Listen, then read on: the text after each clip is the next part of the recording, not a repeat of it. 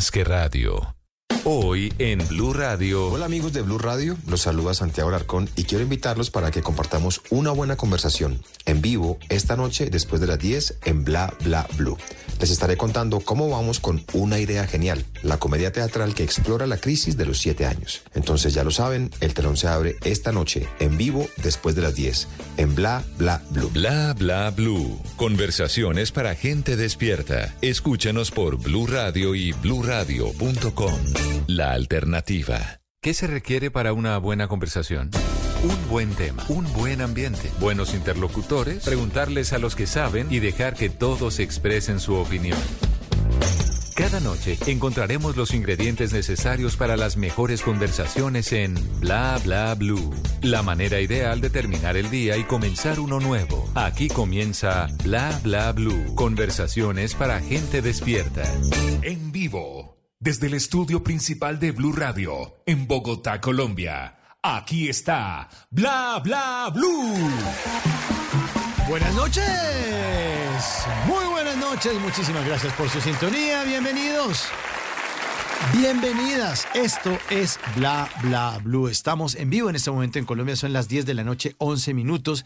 Y si ustedes quieren terminar este miércoles y empezar el jueves con tranquilidad, con una buena sonrisa, buena música. Y eso sí, en medio de grandes conversaciones, se pueden quedar aquí con nosotros porque Bla Bla Blue siempre, siempre, siempre los estará acompañando de lunes a jueves de 10 de la noche a 1 de la mañana. La primera hora, siempre invitados de lujo, Santiago Alarcón ya está aquí, ya lo vamos a presentar. Y más adelante, miércoles de tutoriales radiales. Hoy, instrucciones para escribir y liberar el estrés. Imagínense, uno puede liberar el estrés por mera escritura.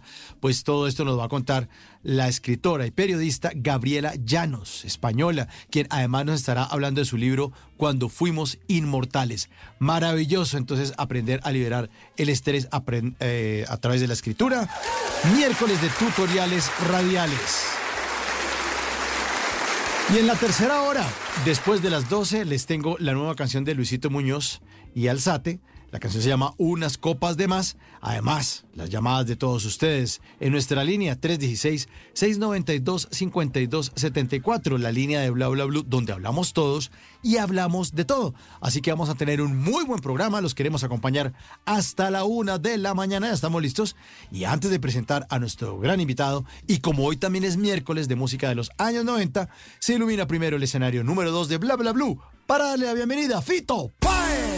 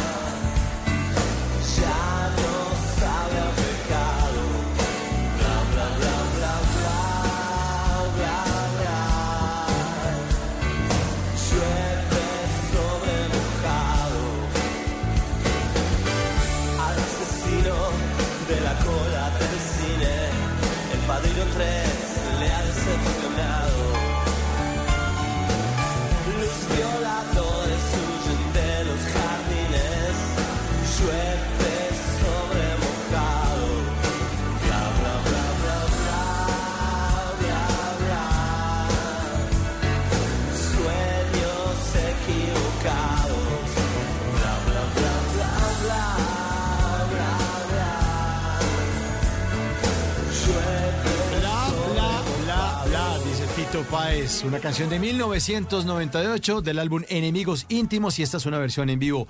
Llueve sobre mojado y así le damos la bienvenida a nuestro queridísimo invitado esta noche, Santiago Alarcón. Santiago, buenas noches. ¿Cómo Mauro? ¿Bien o no? Bien, hermano, ¿qué ha habido? ¿Cómo va? Bien, papá, todo bien. Muchas gracias por la invitación, hermano. Muchas gracias. Bueno, hermano, ¿cómo va la comedia? ¿Cómo va la eh, idea genial? Eh, vamos muy bien. Es una, pues una apuesta eh, que hace que hace los productores con, con Vive Mique y con Área Visual, que se traen una obra francesa, hermano, una obra que ha sido muy exitosa ya y que recibió varios premios eh, Molière, que es como los premios a la comedia, y, y pues le apuestan a, a, traerla aquí a Bogotá y estamos muy contentos pues con, con, el resultado. Fue un montaje muy difícil, de todas maneras es un montaje muy complicado porque pues eh, hacer comedia no es fácil, esa es una comedia que tiene que ver con equívocos, con, con personajes que entran y salen, con varios personajes que, que, que, que están en escena al mismo tiempo o interpretados por el mismo actor, pero pero muy contentos como la gente la ha recibido y los comentarios de la gente pues han sido bastante positivos, entonces pues muy contentos, ya vamos para la cuarta semana, que es esta que, que está empezando. Bueno, ¿y dónde están presentando? ¿En el gimnasio moderno? Sí, señor. Le agradezco mucho ese dato porque yo tenía que decirlo, pero no lo dije. Listo. Eh, eh, estamos presentando en el, en, el, en el, gimnasio moderno eh, lo, el viernes a las 8 de la noche y sábado tenemos doble función, 6 y 8 y 30. Uh -huh. Bueno, buenísimo. Esta idea genial, sin hacernos spoiler de qué se trata, pero pues para que nos queden ganas de ir. Se trata de... Mmm, la idea genial se le ocurre a Armando, que es uno de los personajes principales. Él vive con su novia, ya llevan siete años, entonces un poco tiene que ver con ese mito eh, de la crisis de los siete años, que cada siete años eh, a las parejas les entra una crisis. Entonces él como que medio siente que ella se, se siente atraída por, por, por, un, ¿cómo se llama? ¿Cómo se llama? Un agente inmobiliario y decide ponerle una trampa porque encuentra a un, a un, a un actor que es muy parecido a este agente inmobiliario y decide llevarlo a la casa para que se haga pasar por el agente inmobiliario y, y haga todo mal para que ella, entre comillas, se desenamore del agente inmobiliario. Lo que, entonces lo que podría haber parecido una idea genial, pues termina siendo un conflicto muy grande. Todo esto pues obviamente conllevado a lo cómico y que termina pues eh, con el plan no siendo tan genial. Qué bueno. ¿Y la idea original francesa tuvo adaptación? O sea, le metieron por ahí una, uno que otro apunte colombiano para que se acercara mucho más a la gente. No, pues claro, toca toca porque pues eh, de todas maneras el humor es bien distinto, ¿no? Eh, esta no es la primera vez que yo hago una comedia francesa, ya había hecho una antes y siempre termina uno como, como adaptándolo un poco al ritmo, al humor, a, digamos a los dichos colombianos, sin ser pues costumbrista ni nada de eso, pero sí, un, sí y sin perder la esencia de la misma obra, ¿no? Que, que, ya de por sí está muy bien escrita, esta de uh -huh. una idea genial, pero sí toca como como aterrizarla un poquitico y, y, y, y acomodarla un poco más al, al, contexto nacional, que pues que es normal, que hay que hacerse para que la gente pueda sentirse identificada. ¿Y cómo se hace eso? ¿Con los productores franceses se sientan a... o, le, o les piden como la licencia, mire, esto tenemos que adaptarlo, si no, no funciona? ¿O cómo hacen con ellos? Eso tiene varias, varias maneras. Una de esas es, eh, usted generalmente no compra la versión francesa, sino que, por ejemplo, digamos que Americana. Argentina tiene la versión ya, sí, o la versión ah, okay. Argentina, por ejemplo, en este, caso es, en este caso es la Argentina. Digamos que ellos tienen los derechos, en, no sé si en Sudamérica, no, no sabría decir, pero pues se, se, digamos que se negocia directamente con ellos y esa es la versión que uno más o menos adapta a, a, al colombiano y ya la Argentina pues está adaptada a la Argentina. Entonces yo creo que me imagino que eso pasa con todas las obras, yo no sabría. O la otra es que la compran directamente a la, a la, francesa y aquí ya le hacen la traducción y la adaptación. Uh -huh. ¿Cuánto tiempo van a estar en temporada? Ya llevan cuatro semanas y, y ¿cuánto tiempo piensan tenerla? Realmente no llevamos cuatro semanas, realmente yo estoy muy perdido. Vamos a cumplir tres semanas. Ahorita que dije ah. cuatro, dije yo, ¿por qué dije cuatro? No, sí, tres. Vamos a estar todo. Porque, sí, porque como usted, como usted actúa ahí, va a decir, Mauricio, usted no actúa ahí, cállese la jeta. Pero, ¿qué me va a decir? No, al contrario, tengo... tiene, que acordar, tiene, que, tiene que acordarme de cosas que me olvidan. Eh, oh, bueno, está bien. Le estoy seguro que usted tiene más información que yo. Ay, seguramente. Seguramente, seguramente. Pues yo tengo aquí que arrancaron el 26 de enero. Pero como usted me dijo hace cuatro semanas, yo dije, ah, bueno, entonces arrancaron el 14 de enero. Si lo dice Santiago, si lo dice Santiago es porque arrancaron el 14. Entonces por eso me quedé callado. No, no, no me crea a mí, no me crea mí, crea la jefe de prensa. Bueno, eso, 26 de enero. ¿Y, y, qué, ¿Y qué dice la jefa de prensa que hasta cuándo la piensan dejar?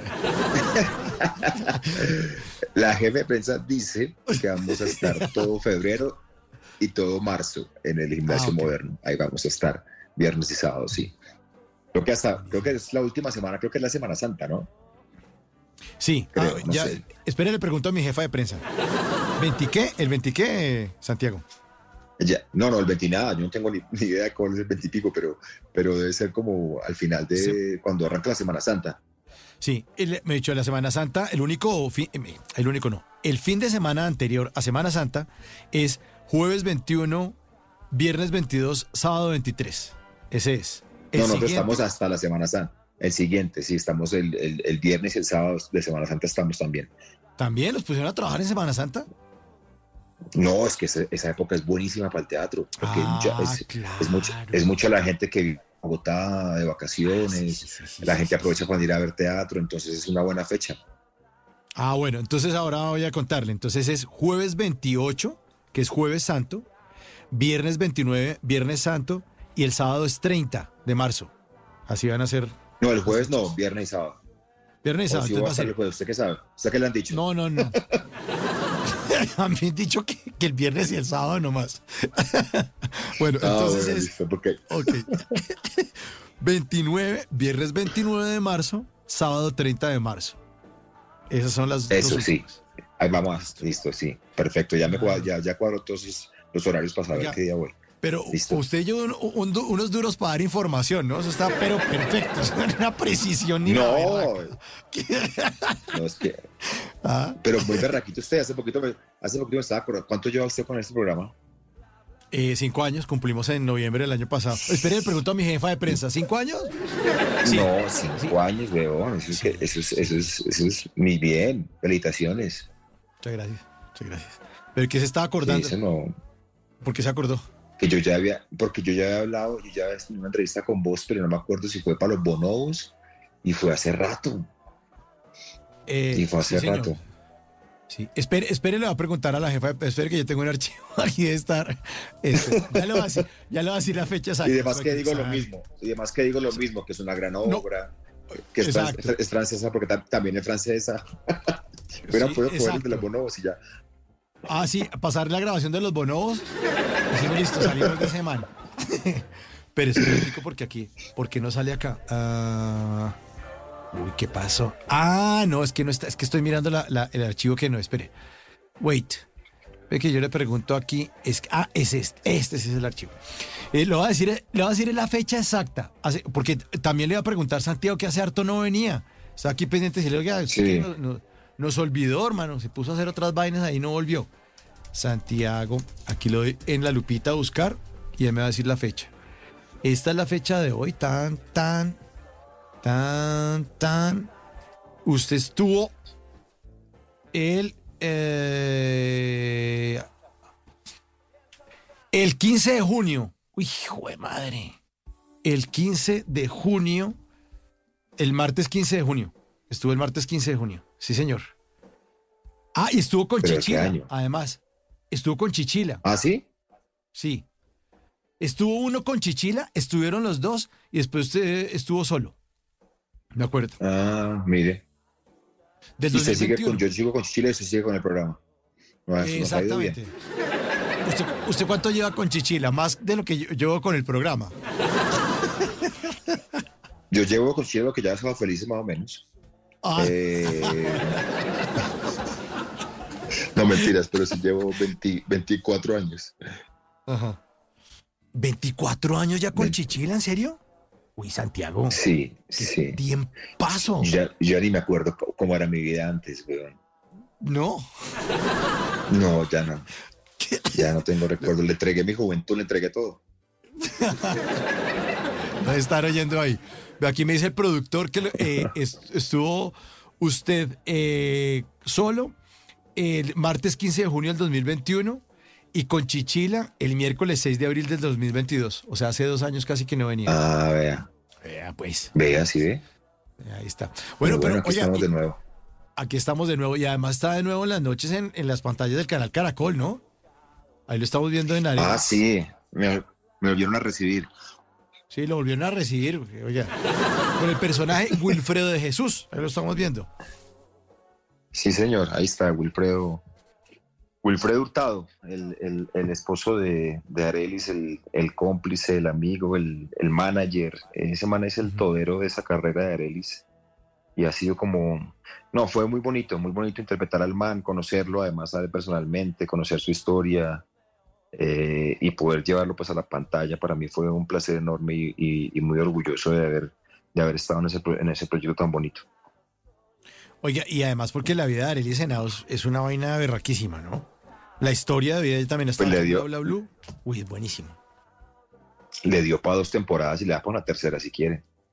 Esa mujer le ha tocado duro, duro en la vida, pero ha sido siempre muy berraquita, muy, muy valiente la, a la hora de, enfrentar pues todo lo que ha tenido que, que vivir, pero lo que, digamos que le cuento que yo no tenía ni idea de la música de Arelis, yo no, no, no, no soy muy seguidor de la, de la música de, de, ese género, pero, pero descubriendo como la música y descubriendo su historia, pues entiende uno mucho de las canciones y termina uno pues cantándolas y, disfrutándolas un poco, un poco, pues ya conociendo su historia. Entonces, fue muy bonito ver a, a Vero cantando esas canciones, eh, encontrarme incluso con Arelis y conversar con ella. Fue una experiencia muy bacana. Pues aquí está la banda sonora de Arelis. Aquí está sonando de fondo esta noche en Bla Bla Bla. Nos acompaña Santiago Alarcón. Oye, pero entonces, ¿usted qué música normalmente oye, Santiago? Yo, eso depende del estado de ánimo, ¿no? Uno, yo puedo amanecer un día y puedo poner eh, no sé, ACDC, Guns N' Roses, eh, Led Zeppelin, Black Sabbath, por un, día. Al otro día puedo estar eh, escuchando a Juliana Velázquez, puedo estar escuchando a, mm, hasta Ana Gabriel, Rocío Durcal. Y el otro día solo pongo música para dormir o, esa música que, hacen para, para concentrarse y para leer. a mí me gusta la música mucho y termina siendo como por ejemplo, cuando estoy muy aburrido, que no sé, como, o estoy muy cansado, pongo el mago de dos. Me levanta el ánimo. Claro, bien arriba, el mago de dos. Sí, un poquito. Ese de arriba, sí. Poquitico, o metálica. o, Sí. Sí, sí. no queda uno muy, muy optimista, pero. Sí, no, no, yo no creo que tan optimista. pero, pero, pero, oiga, pero eh, de todas maneras, la gente que le gusta ese tipo de música, como la que usted está nombrando, las bandas que usted está nombrando, también es crossover. O sea, esa gente que se baila mi ventana, en la ventanita de Sergio Vargas, esa vaina también, con la No tengo ningún problema. no tengo ningún problema en, la misma noche que suene eh, Red Zeppelin y, más tarde que suene Ana Gabriel. No tengo ningún problema. O tú la tienes que pagar de la tuya, sin, problema. Sí, incluso, eh, ¿cómo es que llamas? Mis ojos lloran por ti, por favor. Ah, claro, Big Boy. Sí, por favor, se tiene que sonar siempre. Sí, claro. Demasiado crossover. Oiga, mire, los oyentes ya lo están saludando aquí en nuestra línea 316-692-5274. Hola, buenas noches, soy Julio César Galeón. Uf, excelente actor, gran persona. ¿Por qué será que cada vez que lo veo en televisión me dan ganas de ponerme a hacer ejercicio? Germán Eterno, dice acá. Un abrazo le manda a Julio César Galeón desde Bogotá. Saludos a Julio César. Y sí, Eterno, el eh, Germán Eterno. Eso sí, no hay, no hay ninguna discusión, no hay ningún problema con eso. Yo lo disfruto muchísimo y, al, contrario, vivo muy agradecido con, con, el cariño de la gente y que con el cariño que la gente le tiene a ese personaje y a esa serie. Yo eh, pues agradezco mucho todo todos los comentarios que la gente envía, que cada vez me recuerdan eso. Y, pues no, eso fue muy bonito y sigue siendo muy bonito porque la gente todavía lo sigue viendo. No sé dónde lo verán, pero lo siguen viendo. No, afuera. El lunes pasado estuvo Milton López Arrubla y, dijo que ha estado en Estados Unidos, no sé si en estas vacaciones, pero que ya la gente, ah, que se encontró con una señora como en un aeropuerto, no sé, y le hizo el movimiento del pelito este del, del cónsul. la, la, señora con el pelo se quedó mirándolo y le hizo la, el bailadito del pelo y el tipo se murió de la risa y dijo, sí, sigue pasando, Germán es el man y sigue siendo importante para mucha gente. O sea, ¿cuántas temporadas hicieron? No, le digo pues que cuatro, pero le digo pues que yo eh, generalmente voy a, no sé, a, los 15 de una prima, al matrimonio de una hermana, lo que sea, y siempre cuando llega la hora loca, el DJ se me acerca y me dice, ¿le molesta si pongo el estrego? no, tranquilo, tranquilo, póngalo, póngalo.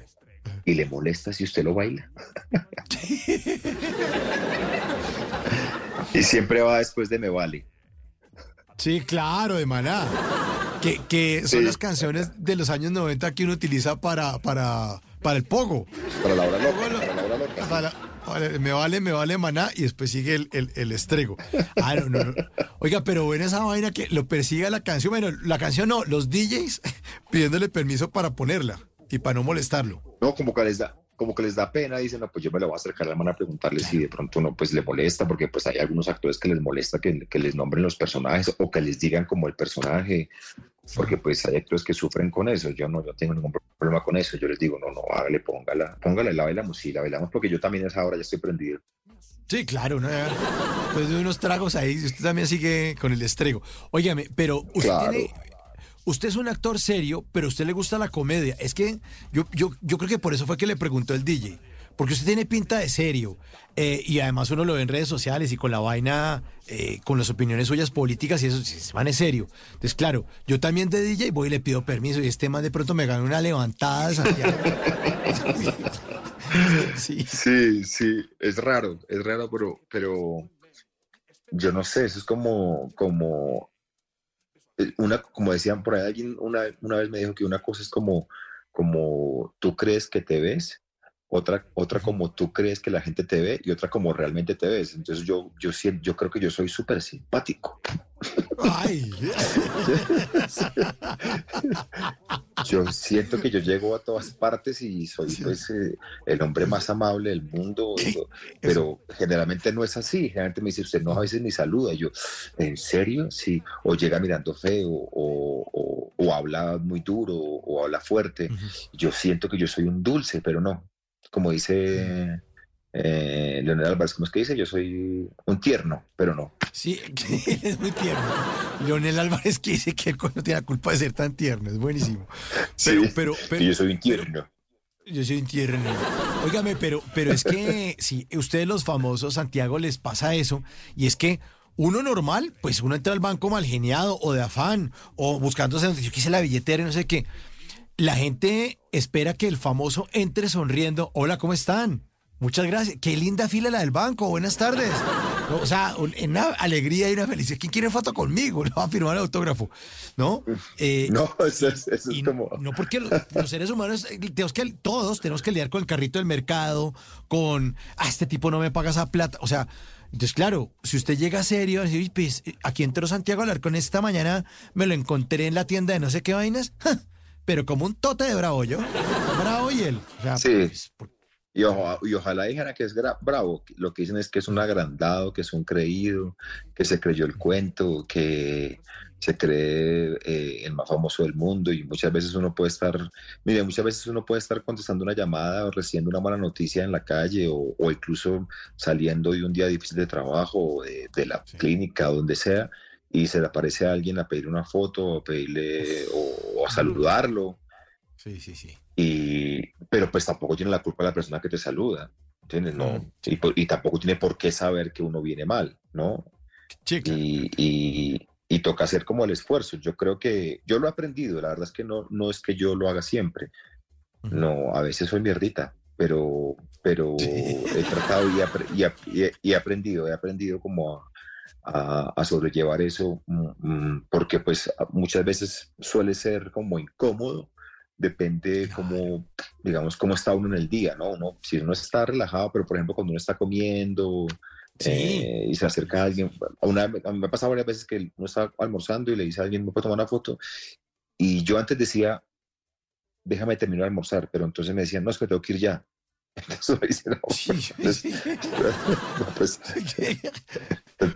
no, pues no, sí, aparte yo paro a almorzar porque si te tienes que ir ya, no nos tomamos la Sí, claro. Yo no, yo no voy a interrumpirle su día. O sea, ¿cómo se le ocurre que le voy a interrumpir su No, rutina? qué pena, no, no, no. Se me da pena con usted que no lo conozco.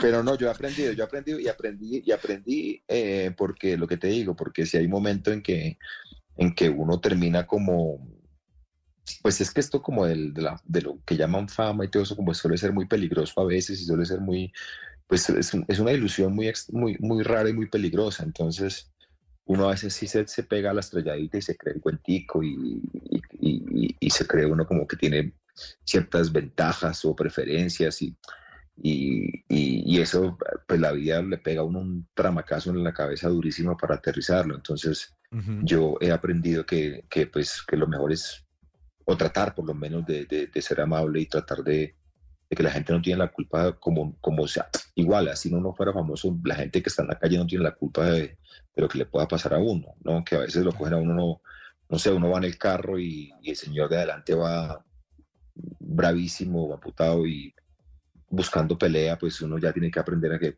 el señor tuvo un mal día. No nos vamos a meter con él porque el señor tuvo un mal día. Y así debería ser Claro. uno también. O sea, no entender que la gente, pues, o que todos tenemos nuestros días malos. Claro, pero, pero además porque la gente espera eh, que el famoso sea políticamente correcto, ¿no? Entonces, si es jugador de fútbol, eh, ese es el ejemplo que le están dando a los niños. Señora, yo no estoy dando el ejemplo a nadie, a mí me pagan por, por hacer goles, o sea, yo no soy ejemplo de nada, ¿no? O, y, es, así es como, repre- o lo, eh, no sé, está usted en un aeropuerto allá en España y así es como lo representa este actor en, en Europa y uno, no, yo no aquí no, yo estoy cogiendo un avión, señora, o sea, yo ya soy pasajero igual que usted, no me moleste. No, y eso, No. y eso que ahora, ahora es más, digamos, más, más complicado porque, o yo no sé si más complicado, pero es que como ahora es famoso todo el mundo. O sea, digamos que ahora no es, no, ahora las redes sociales pues hacen famosos, se, se- se hace famosa la gente muy rápido. Ujú. muy rápido, entonces ya se le pone como la etiqueta de famoso y ya con eso carga un montón de responsabilidades, entre otras ser, el, eh, ser moralmente correcto, dependiendo pues del contexto del país. Entonces, eh, sí es muy difícil, sí es muy difícil, pero, pero yo creo que es más difícil, o, o por lo menos más fácil, eh, tratar de ser buena persona. Yo creo que al final eh, uno se enfrenta con eso, ¿no? Uno tiene que enfrentarse con eso, con tratar de ser mejor persona y, tratar de entender al otro y, no sufrir ya por las bobas que uno sufría antes. Y pues no cargar con responsabilidades que uno no ha adquirido. Ya, yo no soy el representante de, nadie, yo no, yo no, en mi, no tengo la labor, digamos, de, de dar ejemplo. Y si acaso tengo una, es aquí en mi casa con mis hijos, pero Claro. de resto no, yo puedo, yo, No. yo puedo te- usted me puede encontrar a mí, imagínate, no sé, encontrarme a mí peleando con alguien en un semáforo y ya se me viene el mundo encima por eso. Ujú. Y no, pues es que eso pasa, eso pasa y, y- y no, y es que como quitar la etiqueta de famoso y poner la Sí. etiqueta de persona. Y ahí, De ma- ahí persona es no. más fácil. Exacto. Ahí Sí. Pero, pero bueno, pero usted es mal genial. Es que ya, ya ha citado varias vainas de ir por la calle emberracado, no sé qué. ¿Usted es que, usted sí es fosforito o no? O sea, ¿sí le saca la piedra rápido? No, para que vea que no, al contrario, yo lo que lo, lo- lo- lo digo es porque he aprendido a, porque claro, uno vive en, en Bogotá y usted sabe que en Bogotá la gente va como, como con un afán, como con una angustia, como uno ve la calle y la gente va embalada, ¿no? Es un ritmo muy diferente al de otras ciudades. Bogotá es una ciudad eh, como, con un, con- como vertiginosa. Entonces yo he aprendido, claro que eso me ha ayudado porque vivo en el campo, ¿no? De todas maneras, como vivir en el campo me ha ayudado un poco también a vivir más tranquilo. Entonces yo veo que la gente pelea o me pelea, incluso a veces por mi mismo error, no sé, eh, no puse la direccional o, o lo que sea, o, o me cierran, o lo que sea. Pero ya, antes sí yo me agarraba, ya no. Ya como que le digo, ah, bueno, feliz noche o feliz tarde, Sí. o, o qué pena, o disculpen, pero he aprendido ya a, a tolerar, pero sobre todo he aprendido a tolerarme, que ha sido lo más difícil. Es más difícil. ¿Y qué cosas le lo han puesto? eh, ¿Cómo es que le recuerdan a uno que uno es humilde? ¿Cómo es que dice el meme? Que lo ponen a uno humilde o que le bajan la vaina. Ah, sí, como... eh, no sé, yo... a- a- No sé, yo tengo varias. A uno le pasa mucho en el teatro. En el teatro, por ejemplo, hablando de una idea genial, eh, veníamos, eh, hicimos todo el montaje, toda la obra, y yo venía, pero perfecto, o sea, yo venía haciéndolo bien porque yo en la obra interpreto a tres personajes. Entonces, tengo muchos cambios durante la obra y venía súper bien. Y justo el día del estreno, hermano, se me olvidó un cambio.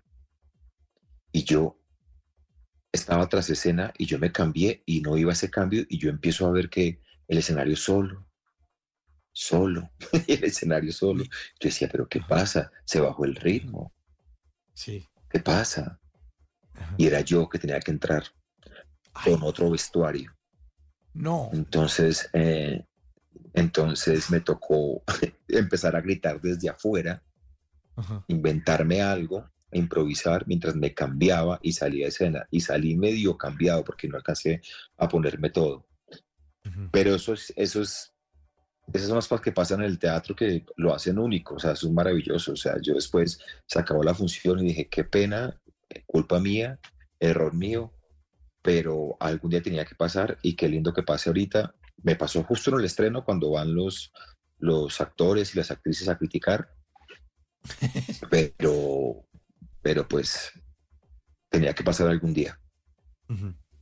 Sí, son cosas que lo ponen a uno humilde. ese es el, término que usan por en redes sociales. De cosas que lo Que le pegan duro al ego, sí. Sí, claro, le pegan duro al ego.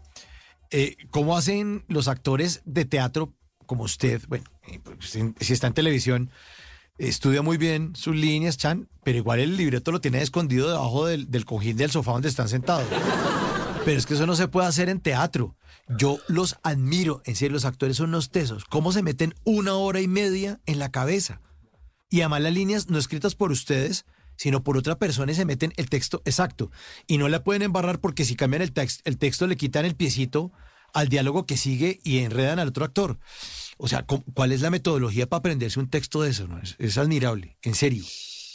Yo, yo, yo creo es que esa pregunta me la hizo justamente una señora el, sábado cuando salí de función, porque esta obra eh, va a un ritmo muy, muy rápido.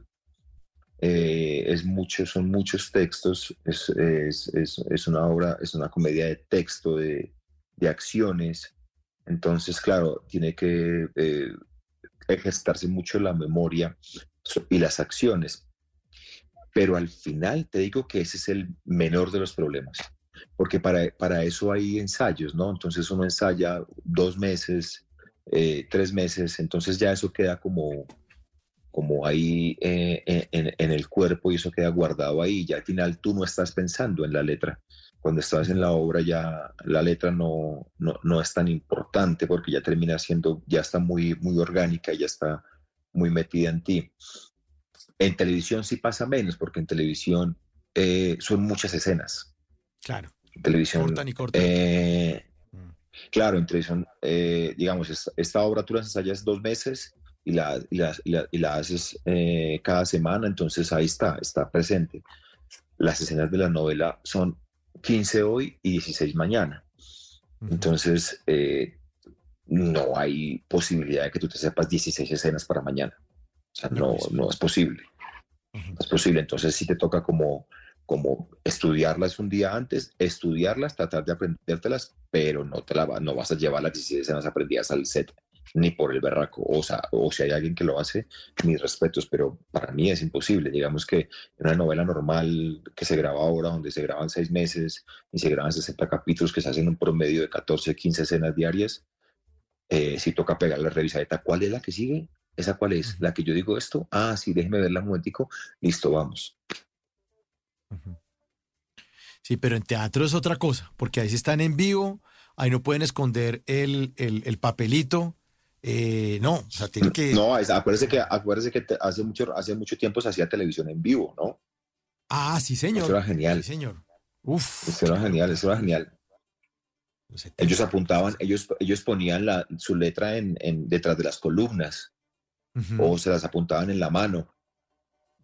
Por ahí una anécdota de, de, un actor que, que, murió hace poco, que ahorita no recuerdo el nombre, que em, eh, hacían las novelas, pero hacían obras de, no sé, de Arthur Miller, hacían Dostoyevsky, hacían un montón de cosas y, y, se le olvidó la letra. Hugo Pérez, el señor Hugo Pérez, esa anécdota famosísima. Teso. Se, se, se, le olvidó la letra y empezó fue a, entonces empezó fue a hablar sin, sin, sin, sin sonido, es decir, empezó a hacer mímica como si el sonido se, hubiera ido. Ajá. Buenísimo. Entonces, claro, todo, el mundo empezó a ver, ¿qué pasa? ¿Qué pasa que se fue el sonido? No, es que él se le había la letra y empezó fue a, mover la boca ahí como para, para fingir que estaba hablando. Y, y, uno en la casa subiéndole el volumen ahí a la perilla, porque no, no, había control remoto. Uno, uno subiéndole el, volumen. Claro, claro, Hugo Pérez. Sí, gran actor, gran actor Hugo Pérez. Oye, también eh, existe la, improvisación. ¿La qué? ¿no? Sí, porque es normal, puede pasar que en el teatro eh, se te vaya un texto, se te olvide, o sea, es normal. Entonces, eh, lo, lo, bonito del teatro es que es muy generoso, es decir, el teatro eh, termina siendo un trabajo muy fuerte de, de, equipo, porque tú tienes al otro ahí que está pendiente de ti y tú estás pendiente del otro, y si en algún momento el otro le pasó algo, tienes que salir a salvar, salvar la escena, salvar la obra y salvar el texto.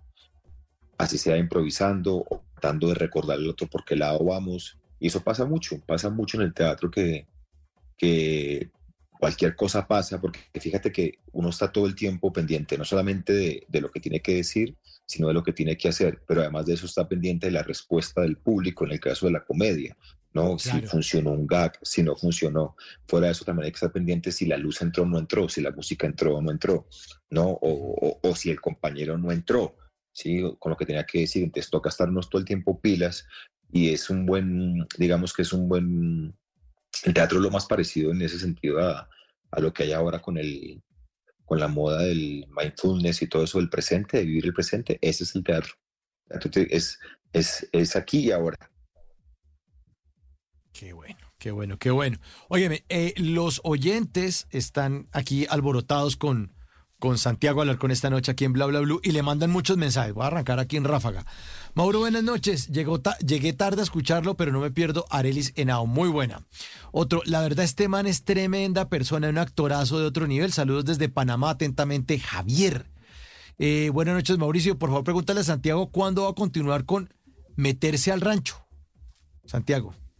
Ah, sí, ese es el podcast, el podcast al que le apuntamos el año pasado eh, junto con Spotify, eh, un podcast que, tengo que decirlo eh, honestamente, yo no, no pensé que, que, fuera a pasar lo que pasó, que haya sido como tan exitoso, que haya sido el podcast más escuchado en Colombia en Spotify el año pasado y pues me siento muy orgulloso de eso, pero sobre todo orgulloso de los invitados que son los que realmente terminan haciendo el podcast, uno no. Pero eh, la idea es hacer segunda temporada este año, estamos trabajando en eso y pues aprovecho para agradecer a toda la gente que ha estado como pendiente de eso y que me preguntan todos los días que para cuándo meterse al rancho 2. Ya viene. Ya viene entonces. Y a Panamá también, saludo a Panamá también. Bueno, ahí está entonces para nuestro oyente. Bueno, siguen aquí saludando, los saludan a... Hola chicos de Bla Bla Blue y Santiago, ¿cómo olvidar a Germán? Imposible y perdón, pero al final nos pones el restriego, que más tarde pongamos el restriego. Tiene eh, que restregar. Somos tus fans, repetimos capítulos, gran actor y recordado por muchos papeles importantes, pero también el inolvidable Jaime Garzón. Gracias gigantes por tu enorme trabajo, lindo mensaje y saludos a tu esposa, gran actriz. Mil gracias y bendiciones para todos, Margarita. linda Margarita, muchas gracias. Bueno, mensajes de voz también entran a esta hora en el 316-692-5274. Vamos a escuchar. Hola Mauricio, buenas noches. ¿Cómo estás? Te hablo desde aquí, desde Medellín. Eh, muy buen personaje que tienes hoy ahí entrevistándote a Santiago. Es un excelente actor. Y quería hacerle una pregunta a Santiago. ¿Cómo fue haber hecho el personaje de Jaime Garzón? Que fue uno de, para mí fue uno de los mejores trabajos que él ha hecho. Ay, qué bonito. Muchas gracias por la pregunta. Eh, Uy, fue, si me, si me preguntan, digamos que yo podría decir que ha sido tal vez el personaje más difícil de interpretar desde, desde su comienzo hasta el fin, es decir, desde el casting, porque yo hice un casting pésimo. Eh, es más, eh, el director que fue Sergio Cabrera me llamó como a los tres días a decirme, creo que lo hicimos mal. Creo que el casting lo hicimos mal, vamos a repetirlo. Eh, yo estaba, me acuerdo que estaba en Santa Marta y me dijo, porque yo cometí, digamos, no el error, pero sí por lo menos como tuve la intención de, de llevar al casting y me llevé peluca, me llevé dientes, me llevé gafas, me maquillé. Y, él, y me acuerdo que él me dijo, no, Santi, quiero que vengas sin nada, porque lo que vamos a buscar es la esencia de Jaime, no imitar a Jaime. Y ese fue nuestro proceso y ese fue tal vez lo, lo, lo que terminó siendo para mí un camino más, mmm, digamos, más, más valioso, pero más difícil, porque, porque era empezar a buscar esa esencia de, de, de Jaime en lo que era, pero porque uno conocía, digamos, su vida pública, pero no su vida privada. Entonces era como tratar de, de, de, atinarle un montón de sensaciones y de sentimientos que, pues, que uno nunca no conoció de él. Pero como, como te decía ahorita, esto de la actuación es un, es un tema de, de, de, de, ser eh, como generoso, de ser muy generoso. Y cuando uno está muy bien rodeado, pues el trabajo se hace mucho más fácil. Y yo estuve muy bien rodeado y estuve muy bien dirigido por Sergio Cabrera y, y los libretos eran muy buenos, entonces eh, para mí fue muy bonito y, y, la, y lo, los personajes, porque al final no solamente interpreta Jaime, sino que también yo me moría ganas y, y le pedía a todos que me dejaran hacer todos los personajes, porque yo no, me acuerdo perfectamente que como dos semanas antes, tres semanas antes de arrancar a ser Heriberto, me dijeron que yo no iba a ser Heriberto de la calle porque por maquillaje no nos daban los tiempos, porque Heriberto requería mucho maquillaje, entonces que yo tenía que seguir haciendo los otros, pero que Heriberto no, porque había que hacerlo otro actor. Y yo le dije, no, no, no, no, no me quiten esta posibilidad, por Dios, de, de hacer el personaje que para mí es como su, su obra maestra, eh, la, o la obra maestra de Jaime, que es Heriberto de la calle. Entonces dije, no me quiten esa posibilidad. Y, una, y, y la noche antes, ahorita recordando un poco eh, que me preguntabas de la música, me acuerdo que una noche antes de hacer Heriberto de la calle, yo estaba aquí en mi casa desesperado porque yo no lo encontraba y no lo encontraba. Yo decía, ¿por qué lado es? ¿Por qué lado es? Y yo miré videos y vea videos y yo nada, nada. Y me acuerdo que me, me serví un trago de whisky y empecé a escuchar Pink Floyd. y dije, a ver si, no sé por dónde. Y, y Pink Floyd me relajó y, y, al otro día llegué y disfruté muchísimo, disfruté muchísimo. Fueron más o menos entre los personajes que hice eh, actuado y los personajes que imité, porque acuérdate que él imitaba que a Belisario, que a López, que a Gaviria, no sé qué, fueron casi 50, 50 personajes que se hicieron ahí en, en Garzón. Y no, fue una experiencia maravillosa la que, la que estaré eternamente agradecido porque haber vivido eso, haber estado ahí, haber tenido la posibilidad de, de interpretar a este, a este personaje, pues para mí siempre será como, como un orgullo muy grande. Yo debo decirle, Santiago, que yo me la vi completica. Lo felicito de verdad.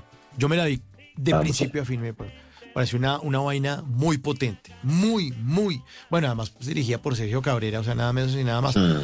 Pero, pero, pero también la calidad de actores, de usted, o sea, los que estaban ahí, es que era un combo muy bravo. Pues Chichila, usted, no, sí. es que, no, no, no, muy bueno. Muy sí, es lo que te digo, cuando uno está bien, cuando uno está bien rodeado, hermano, cuando uno tiene cuando uno sabe que, que, que, va a trabajar y que, y que al lado tiene un compañero, un actor que está también dispuesto a jugar contigo, a, a, que la escena salga bien, tienes al lado un director que está pendiente de ti, que te está cuidando. A mí Sergio me cuidó mucho porque claro, yo, yo tiendo mucho a, a, a la comedia, de la sobreactuación, porque además me gusta.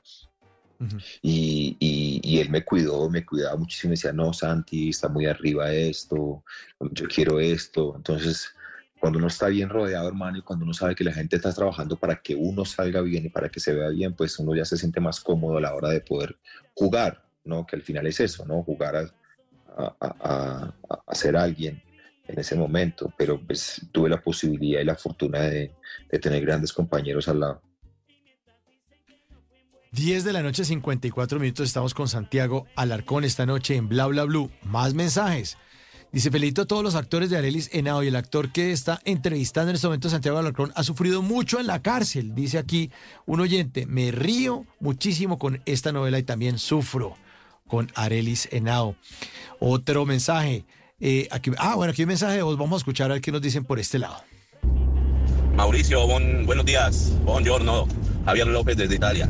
Mauricio, excelentísimo ese personaje. No me he perdido una sola temporada de Germán es Germán. Mauricio, quiero hacerle una pregunta a Santiago. Al, a, al- a la fin, eh, ¿sí le hizo la vuelta a la Pati?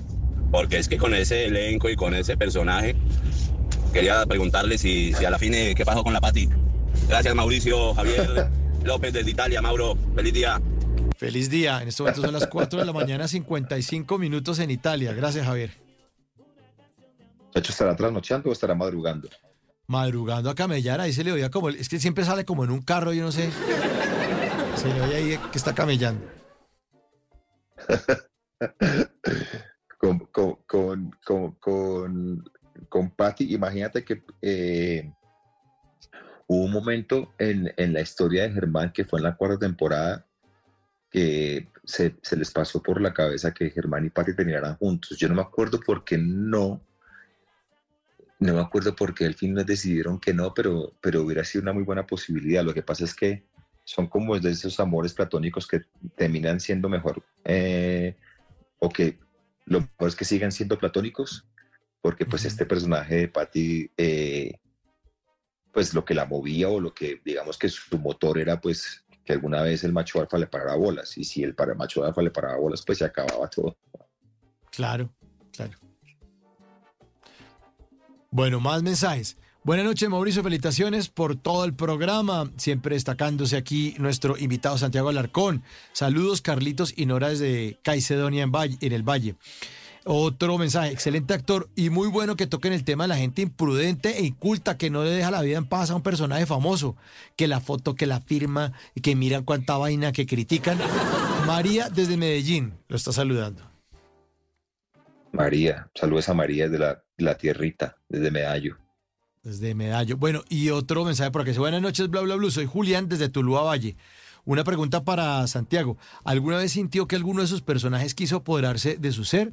Ya que casos se han visto como el de Andrés Parra con el patrón del mal. Muchas gracias. Bueno, yo sabía que Andrés, oiga, Andrés estuvo el jueves pasado y no le pregunté, yo no le pregunté a Andrés por lo del patrón del mal. ¿Que se le ha metido el patrón del mal a Andrés Parra? No, yo no me acuerdo. Pero no le pregunté tampoco. No, yo, yo, yo, ¿No? yo, yo lo tuve, yo lo tuve a él en el podcast y yo le pregunté eso y me dijo que no, que ¿Sí? no, no, que eso No. no le había pasado. No. No, eso, eso, eso, lo que pasa es que es normal que uno, ah, digamos, esté como con la energía del personaje, ¿no? Porque uno está, digamos, gran parte del día, casi 14, 15 horas, eh, en función de ese personaje. Entonces, es claro, es normal que uno esté como, con esa energía, como, como todo el tiempo buscando, o, digamos que en la creación no está todo el tiempo tratando, en mi caso con Garzón, o, con Germán, eh, pues hablando como él. Eh, uno llega a la casa y va a estudiar las escenas, después de estar 14 horas afuera, viene a la casa a estudiar dos, tres horas, toca hablar como él, toca buscar cómo, cómo es que va así este texto. Entonces, claro, es normal que uno esté con energía. Y se acaba la producción y pues ya, y se acaba y uno tiene que ya preparar el otro, preparar el que venga, pero pues no me ha pasado, pero en Colombia sí pasó, ¿no? En Colombia sí le pasó a un, Sí. a, a un actor que no recuerdo el nombre, que fue el de Bolívar, Sí, Montoya. ¿no? El de Bolívar. No, pero no fue a Montoya, fue a otro, Sí. a otro Sí. actor que le pasó, porque le pasó a ese, pero no me acuerdo el nombre de él. Seguramente Ah, los oyentes sí. sabrán el nombre. Espera, espera, lo Sí, googleamos. De una Actor. Bolívar. eh, Espera, a ver. Eh, Oiga, sí, actor. Bolívar que se creyó el cuento. A ver, actor Bolívar que se creyó. A ver, que se creyó.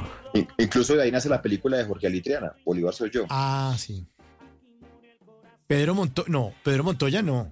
¿Será Pedro Montoya? Puede ser, puede ser, sí. Espere que Entonces es sí Montoya, pero no. Pedro Montoya, actor. Ahí lo googleamos. Ah, sí, sí, sí. Sí es. Sí es. ¿Sí? Antes sí, sí. sí, es Pedro Montoya. Ajá. Es que, Sí, es que lo confundí con Luis Fernando Montoya, que es el otro actor. No, este es Pedro Montoya, que hizo de Bolívar como en los años 80. y, Sí. y se metió, se metió en la película con toda. Se metió en película todo, que, que, que de ahí es que, porque creo que ese Bolívar, ese Bolívar lo dirigió Jorge Ali Triana, Sí. y entonces después Jorge Ali hace esa película con Robinson Díaz, que es Mm, Bolívar soy yo, y es que el Soy yo. actor no quiere salir, de- eh, que, que el actor no quiere salir del personaje. Oiga, pero creo que también le pasó a Marlon Moreno que también se metió en la vaina del capo. ¿También le pasó eso o no? Ah, no sé, puro no tengo ni idea. Uy, la cantidad de chismes que hay, mijo. Sí, claro. Ya vieron que, que como que el tipo iba, iba a comprar arma. No, no, mentira. No, no, no. No, no. Que después van le dicen a Marlon Moreno que le estamos mandando gallo. No, no, no, pero, No, no sé. pero bueno. No sé, pero, pero lo que te digo, es normal, es normal que uno ande como con esa energía, pero, pero pues imagínate ya, ya creerse el cuento y ya, ya, eso ya es un- otra cosa, otra cosa muy diferente. Muy diferente. Lo que sí es eh, espectacular es la obra, eh, una idea genial, donde está presentando Santiago Alarcón. ¿Con quién más está compartiendo escena? ¿Quién más lo acompaña en el escenario? Está eh, Ana María Cuellar, Marcela Benjumea, Rafael Sea, somos los cuatro, y el director es Johan Belandia. Bueno, ahí está entonces en temporada en el Centro Cultural del Gimnasio Moderno a partir del 26 de enero, o sea que no llevan cuatro semanas, sino tres nomás.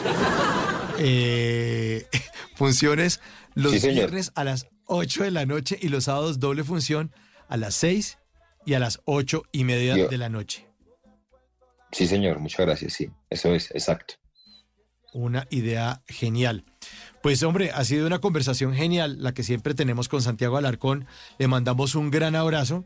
No sea tan ingrato, no esperemos dos años para volvernos a escuchar aquí al aire. Eh, saludos a Chichila, también siempre bienvenidos ustedes. Los queremos y los admiramos mucho, hermano. Muchas gracias.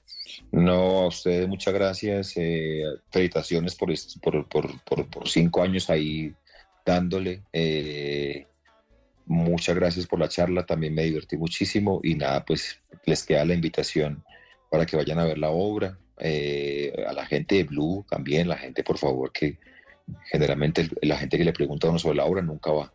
Yo, Mauro, Ujú. para que vaya. Vale, Mm. apuntado. Ah, pero ¿usted qué hora va a ir? ¿Usted- Ah, no, usted está lunes a jueves. Sí, sí, sí, le da para el viernes. Sí, me da para el fin de semana. Sí, claro. Y, y no regalo boletas porque, porque la compré. Listo. No, no le va a pedir boleta regalada, no, ¿qué tal? No, no, no, no, no, no, por- por supuesto, yo es de los que paga, a mí no me gusta, la gorra sí no me gusta. Y además las cosas que, que, Eh. que valen la pena, pues uno tiene que pagar, así de simple, lo que valga. Las cosas buenas se pagan. Sí, sí, sí. Sí, eso es como a los periodistas, a los periodistas deportivos que, los- eh, que les piden boletas para, los- para los estadios. A los actores les pasa lo mismo. Ay, quiero ir a ver la obra. Y me dicen, ajá, y Y ahí, ahí está, Ahí le mando el link. boletas. Claro, Claro. claro, Con, con mucho cariño le manda el link. Bueno, le mandamos, Sí. usted mándenos el link y nosotros le mandamos un abrazo, Santiago. Feliz resto de noche, muchas gracias por hacer parte de Bla Bla Bla esta noche. saludos, papá, gracias. Bueno, Santiago hablar con esta noche en Bla Bla Blue. Ahí está sonando Tu cariño es un castigo, tema musical de la telenovela Hasta que la plata no se pare, en la que Santiago Alarcón también estuvo el papel de Jaime Rincón, con el que ganó un premio TV y novelas en la categoría Actor Revelación. Siempre sus personajes nos ponen a conversar y a, también a disfrutarlos. Bueno, ya estamos listos para voces y sonidos. Vamos a tener una actualización de las noticias más importantes de Colombia y el mundo. Pero al regreso tenemos miércoles de música de los años 90 y miércoles de tutoriales radiales. Vamos a tener a Gabriela Llanos, periodista escritora española, porque nos tiene instrucciones para liberar el estrés a través de la escritura. Instrucciones para escribir y así liberar el estrés. Esto es bla bla bla en minutos. Regresamos. Para ti.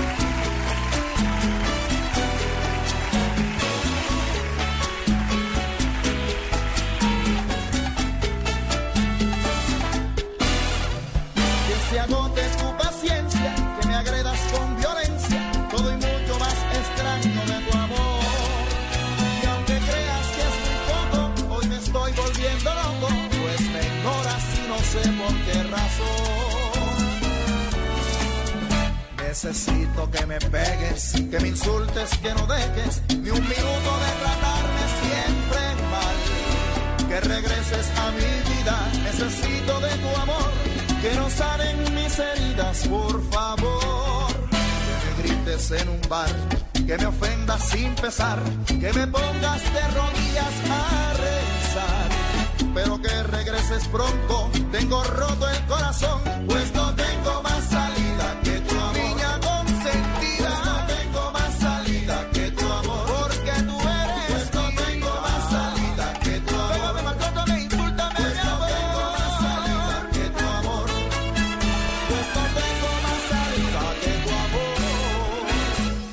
En las noches la única que no se cansa es la lengua.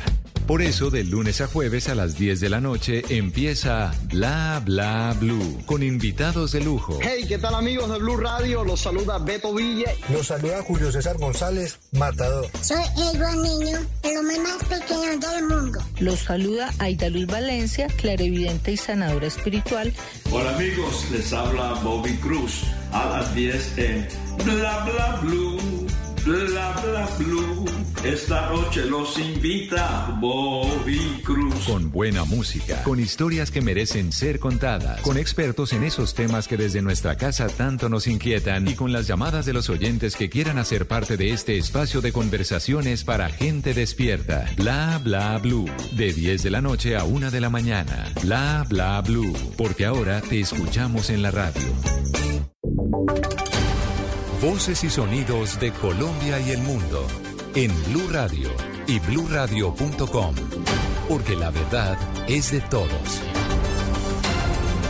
11 de la noche y 6 minutos actualizamos las noticias en Blue Radio. La Fundación Ideas para la Paz publicó un informe sobre los alcances de la paz total durante el 2023. Según ese análisis, los grupos armados se fortalecieron durante el año pasado, aunque los impactos humanitarios sobre las comunidades disminuyeron en comparación con el 2022. Mateo Piñeros.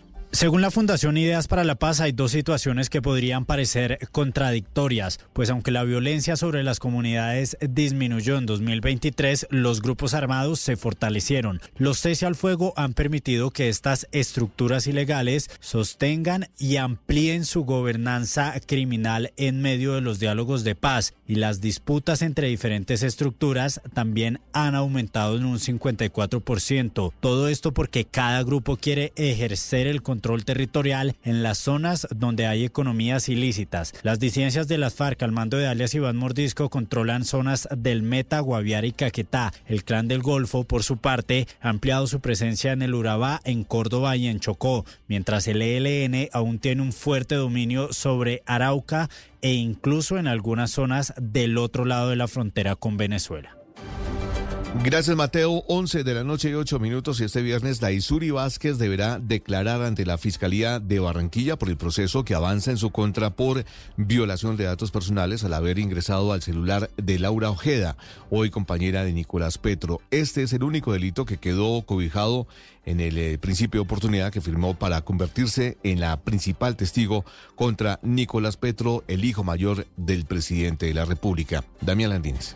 A las 10 de la mañana de este viernes 16 de febrero, Day Vázquez fue citada a la Fiscalía de Barranquilla para que declaren el proceso que avanza en su contra por haberle chuzado el teléfono a Laura Ojeda, quien era su amiga y ahora la actual pareja de Nicolás Petro, investigado por haber recibido dinero de cuestionados personajes supuestamente para la campaña Petro Presidente. A finales de enero, Vázquez reconoció y pidió perdón a Ojeda por haberle interceptado su celular y acceder a información personal para determinar si en ese entonces su pareja Petro Burgos le estaba siendo infiel con su amiga. Por esos hechos es que la fiscalía citó a declarar a la expareja del hijo del presidente. Hace pocos días hay que recordar que un juez de Barranquilla avaló el principio de oportunidad a Vázquez por los delitos de lavado de activos, interés indebido en la celebración de contratos y peculado por apropiación, pero no por el delito de violación de datos personales, el proceso por el que tendrá que responder ante la Fiscalía de la capital del Atlántico. 11 de la noche y 9 minutos y vamos a atención a eso porque el representante de la Cámara o la representante de la Cámara, Susana Boreal, demandó el decreto que prohíbe el consumo de sustancias psicoactivas en algunas zonas de Medellín, pese a que ya por lo menos otros cinco municipios de Antioquia han replicado esta disposición. Daniel Vares. Ante la Corte Constitucional, la representante a la Cámara por Antioquia, Susana Boreal, presentó una petición para iniciar un incidente de desacato con el que busca dejar sin efecto el decreto 0044 de 2024 con el cual la alcaldía de Medellín prohibió el consumo de sustancias psicoactivas en ciertos lugares de la ciudad. Esta fue una de las primeras decisiones que Federico Gutiérrez anunció tras el inicio de su segundo periodo como alcalde y ha argumentado que la medida busca proteger sobre todo a los menores de edad. Cuidar a nuestros niños, niñas y jóvenes en parques, escuelas y escenarios deportivos. Esa es la prioridad. Y le pediremos, por supuesto, una acción muy clara también a la policía en ese control. A través de un comunicado, la congresista expuso que las alcaldías no están facultadas para expedir este tipo de decretos, responsabilidad que sí recae, según Boreal, en corporaciones como los consejos y asambleas. Por otra parte, la representante cuestionó algunos detalles del decreto, explicando que si bien es posible prohibir el consumo en ciertos lugares de la ciudad, tal cual lo establece la disposición, esta no debe ser permanente, pues no todo el tiempo en esos espacios se encuentra la población que busca protegerse, por lo que se estarían vulnerando otros derechos de los consumidores, como el libre desarrollo de la personalidad, la dignidad y la igualdad. Sobre el final de su pronunciamiento, Boreal aseguró que el decreto no aborda el consumo de estas sustancias como un asunto de salud pública con el fin de prevenirlo, ni tampoco fomenta prácticas conscientes y responsables al respecto. 11 de la noche y 10 minutos en Barranca Bermeja convocaron a un consejo de seguridad tras el más reciente atentado con granada que dejó dos personas heridas, entre ellas un menor de edad. Al parecer el atentado iba contra una integrante de una ONG, Julia Mejía.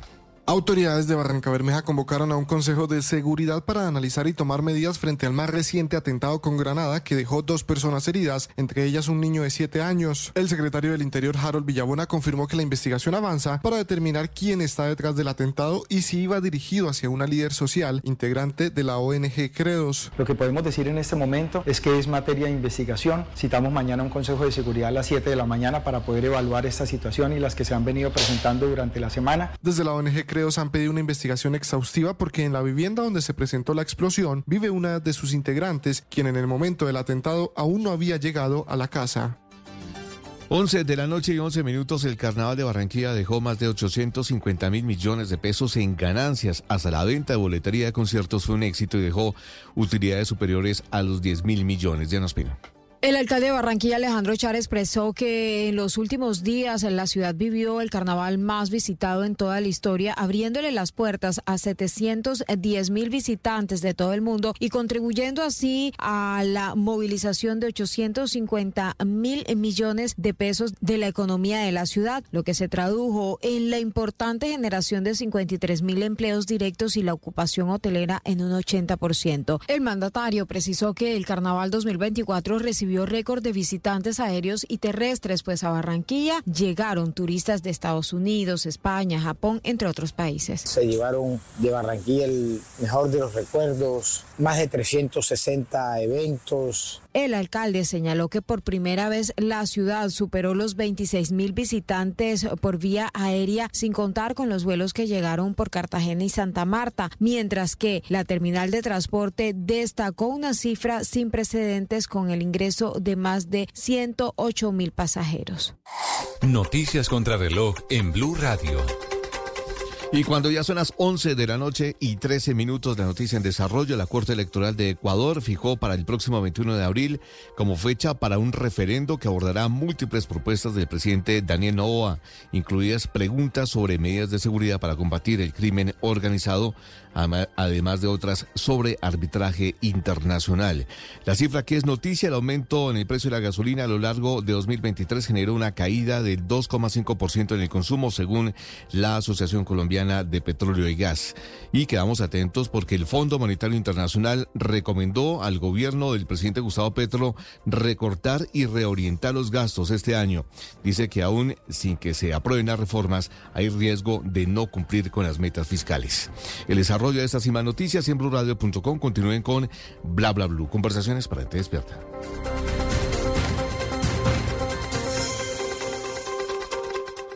¿Tiene un producto natural para la tos? Naturalmente. Diga no, no, no a la tos con miel tertos. Con totumo, sauco, eucalipto, miel y propóleo. En Colombia, 11 de la noche y 14 minutos. Buenos días. ¿Tiene un producto natural para la tos? Naturalmente. Diga no, no, no a la tos con miel tertos. Con totumo, sauco, eucalipto, miel y propóleo. ¿Y qué otros productos de Natural Freshly tiene? Apetifor, que mejora el apetito. Fibofor, fibra fuertemente natural. ¿Y qué antiinflamatorio tiene? Finacid, la solución antiinflamatoria de origen natural. Solicite productos Natural Freshly. Tratamientos científicos con productos naturales. Es un fitoterapéutico, no exceder su consumo. Lee indicaciones y contraindicaciones en la etiqueta. Si los síntomas persisten, consulte a su médico. Hagámonos escuchar por las mujeres que viven la desigualdad laboral y económica, por las que callan ante el maltrato psicológico y físico, por las que están sometidas y están obligadas a estar con alguien contra su voluntad. Si estás sufriendo algún tipo de violencia, busca ayuda o denuncia llamando al 155. Un mensaje de Caracol Televisión.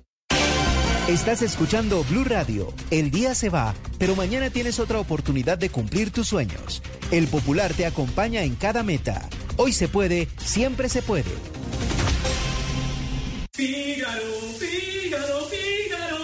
Él no es brillante cantando ópera, pero sí ganando con el CDT ganador de El Popular. Gana ya buena rentabilidad, abriendo tu CDT desde 300 mil pesos a partir de 90 días. Además, gana premios sin rifas ni sorteos por abrir o renovar tu CDT desde 20 millones de pesos a partir de 180 días. El que la tiene clara, gana. Conoce más en bancopopular.com.co. Banco Popular, hoy se puede, siempre se puede. Aplica términos y condiciones. Vigencia hasta el 29 de febrero de 2024. Somos Grupo Aval, vigilado Superintendencia Financiera de Colombia. En las noches, la única que no se cansa es la lengua.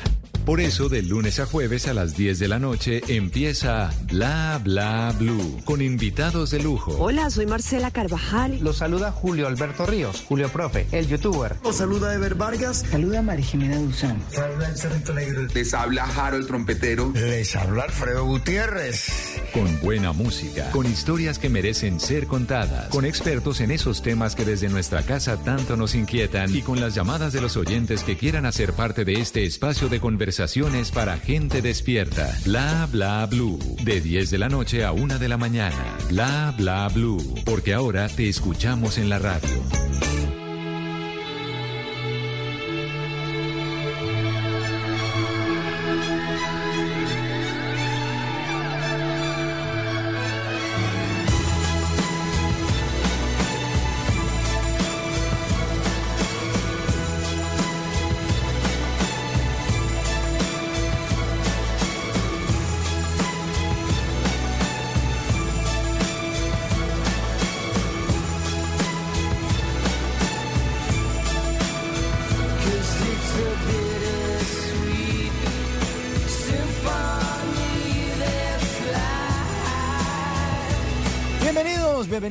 Esta segunda hora de Bla Bla Blue. Arrancamos con esta buena canción de The Bird, se llama Peter Sweet Symphony, una canción de los años 90 porque los miércoles en Bla Bla Blue son miércoles de música de los años 90.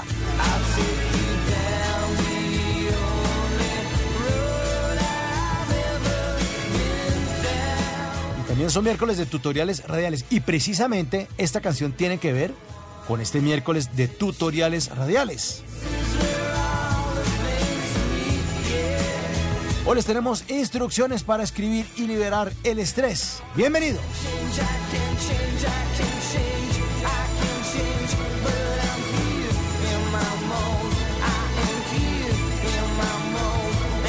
Y para estas instrucciones para escribir y liberar el estrés, pues les tenemos una gran invitada, periodista, escritora española, Gabriela Llanos. Gabriela, muy buenas noches y bienvenida a Bla Bla Blue. Muchísimas gracias, estoy encantada de estar aquí contigo. Bueno, Gabriela, usted estuvo de visita en nuestro país y me imagino que fue víctima de lo que nosotros hacemos los colombianos, que es intoxique al extranjero. O sea, de, no, dele bandeja paisa, dele, so, dele aguardiente, dele de todo. Me imagino, le atendieron muy bien, ¿no? Aquí en Colombia. Muy bien, bailé salsa, estuve comiendo, bueno, comí de todo, me hice total y absolutamente adicta a las arepas y, y la verdad, a las librerías, tenéis unas librerías fantásticas en Bogotá y bueno, sobre todo la gente, yo creo que lo más bonito es, es la gente, me encanta el acento colombiano y se me pegó un poquito, fíjate, lo, lo voy perdiendo y me da rabia, pero sí que se me contagió un poquito. ¿Y, y qué palabras le llamaron la atención? Del, del... Ay, pues me gusta, me gusta mucho el bacano. Me gusta mucho el bacano, me encanta.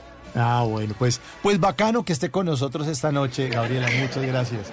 Eh, para contarles. Ay, lo del man también, me encanta Claro, lo del man. el o man, sea, lo- sí, el claro. man y los manes. Los O sea, manes. el plural me encanta. Esos manes, eso me parece fantástico. Ah, llegaron estos manes. Ojo que llegaron estos manes. ¿no? Sí, es buenísimo, es buenísimo lo de los manes. lo de los manes. Bueno, para los oyentes, Gabriela Llanos, pues ya le entienden por su acento, es española, periodista, escritora. Eh, y ella es una mujer que, además de eh, publicar una gran novela que se llama Cuando Fuimos Inmortales, pues tiene unos talleres, unos talleres que tienen que ver con nuestros tutoriales radiales de esta noche, que son como unas instrucciones para escribir y liberar el estrés. Pero Gabriela, arranquemos hablando acerca de Cuando Fuimos Inmortales. Adelante. Sí, sí, es la mi más reciente novela. Es la historia de Peter Rush, que es en la ficción, por supuesto, el músico más importante de los años 90 en España, que desaparece el día del concierto más importante de su carrera en el desaparecido Vicente Calderón, que era el, el estadio del Atlético de Madrid. Ese día desaparece y 23 años después le está buscando su hija, Lola Acosta. Lo encuentra en Londres, en una mansión en Belgravia, en el barrio de Belgravia. Y bueno, allí ya se desata eh, una búsqueda del resto de los personajes que satelitaron alrededor de Peter Rush en los años 90. Entonces es una novela que yo creo que bueno que le interesa a la gente, aunque no sea noventera, pero si eres noventero y te gusta la música de los 90, pues te va a enganchar mucho más. ¿no? Pues aquí nos gusta la música de los años 90, sobre todo aquí los miércoles en nuestro programa, y por eso arrancamos con esta canción de The Verve, que es muy importante en, en la historia, ¿no, Gabriela? Sí, de hecho, esta canción, Bittersweet Symphony, es la canción que vertebra la historia.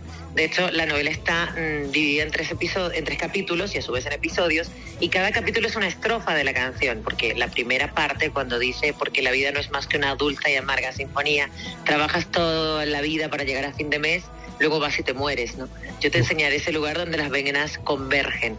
Esa frase es muy importante y es parte de la de la rebeldía, ¿no? Y de, y de, y de muchos porqués del personaje protagonista de la novela.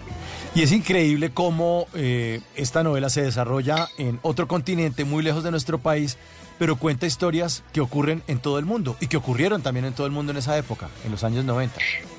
Sí, además sabes que hay una curiosidad que pongo sobre esta canción, bueno, supongo que lo, sabe mucha gente porque ha salido en muchos periódicos, pero en el caso de la novela me sirve para hacer un paralelismo entre la relación de Peter Russ, el protagonista, y su padre, porque sabes que esta canción, el grupo de Ver compró una sampler para una- unas notas al grupo Rolling, a la banda de Rolling Stone.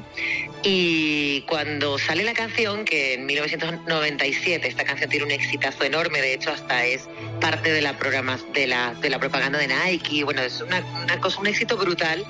El manager de Rolling Stone, que era muy listo, dijo, "Ah, no, no, no, aquí usaron más de dos o tres notas, usaron muchas más. Con lo cual, durante 30 años, los derechos de autor de esta canción tan famosa fueron para Kay Ritchie y Mick Jagger. Entonces es durísimo pensarlo porque hace nada, hace como dos, tres años le dieron los derechos otra vez a la banda de Ver, a Richard Astrow, pero, pero durante muchos años no vieron un duro de una canción que sonó hasta el hartazgo, imagínate.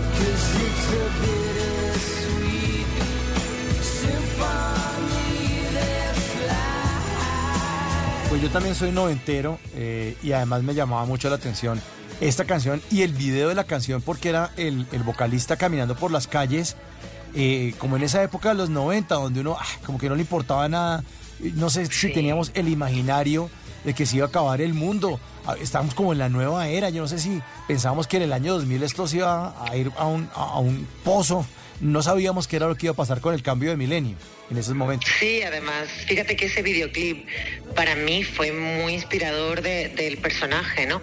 De hecho, yo quería contar otra historia antes de comenzar eh, a escribir. Pensé que iba a contar la historia de unos personajes que aparecen allí que se llaman el dúo Las Jueves, que está inspirado en otro dúo español que se llamaba Las Bácara, que bueno, pues fueron muy famosas en los años 70, hacían música Eurodance, ¿no? Pero mm, se me quedaron cortas y pensando, pensando qué podía hacer con la novela, un día vi ese videoclip de Bittersweet Symphony, que es este tío, Richard Ashcroft, caminando por la calle, chocándose a propósito con Sí, la gente, ¿no? sí, sí, sí. Subiendo por encima de un coche enfadadísimo, con una rabia contra el mundo, hasta que llega al final del camino y se encuentra con los de su banda y parece como que se relaja un poco, ¿no?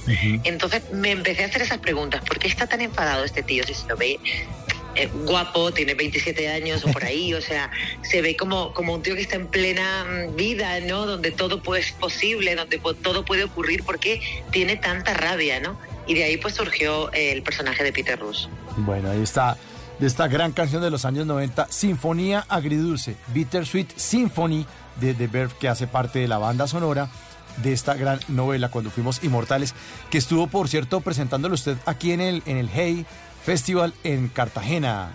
Sí, así es. Estuve un, tres días en Cartagena de Indias. La verdad es que me encanta esa ciudad. El Hey Festival además es un festival muy curioso, ¿no? Porque es de literatura, pero a la vez no es de literatura, es decir, un, un festival de pensamiento, ¿no? Yo creo que además es genial que, que, se haga en enero, ¿no? Porque entonces empiezas el año con, con, la cabeza total y absolutamente llena de información, de un montón de cosas, de ciencia, de política, de, de, de sociedad, ¿no? De, de, literatura, por supuesto, también. Entonces, creo que es como una sacudida estupenda de la cabeza y de las ideas para comenzar el año. Bueno, y ahí estuvo entonces en Cartagena la presentación de Cuando Fuimos Inmortales de Gabriela Llanos, nuestra periodista escritora invitada en esta segunda hora de Bla Bla Blue.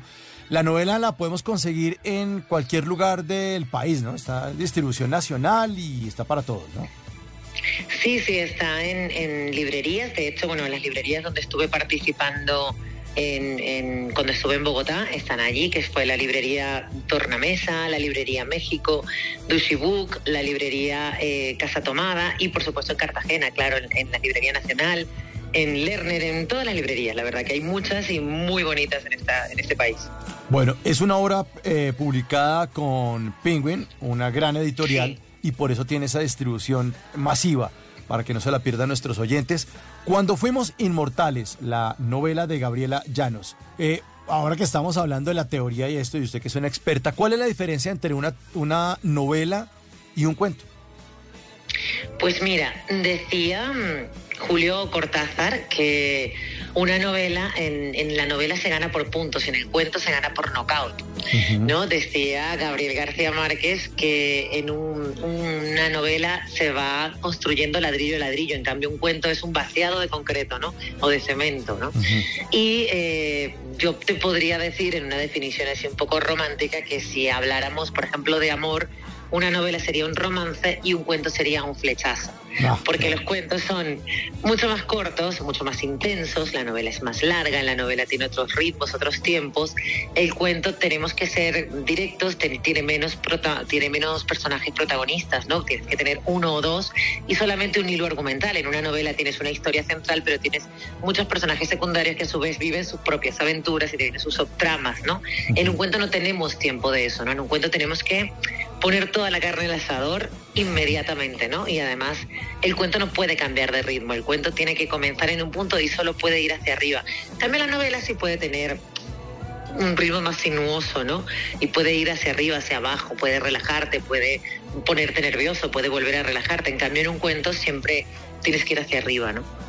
Pues vamos hacia arriba y entremos en materia. Eh, y hablemos entonces, a propósito de nuestro miércoles de tutoriales radiales, eh, de estas técnicas de escritura para liberar el estrés.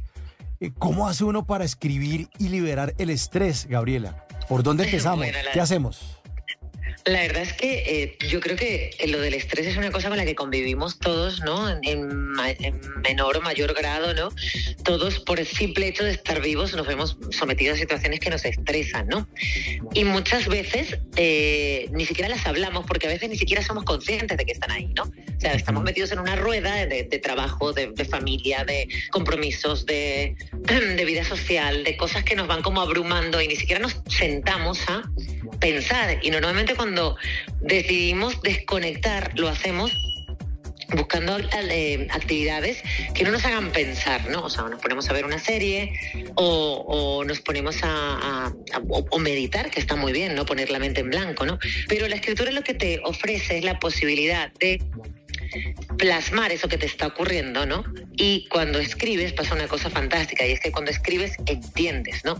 Muchas veces cuando la gente me dice por qué escribo, muchas veces no escribo para enseñar nada, sino para entender las cosas, ¿no? Para entender el mundo, para entenderme a mí.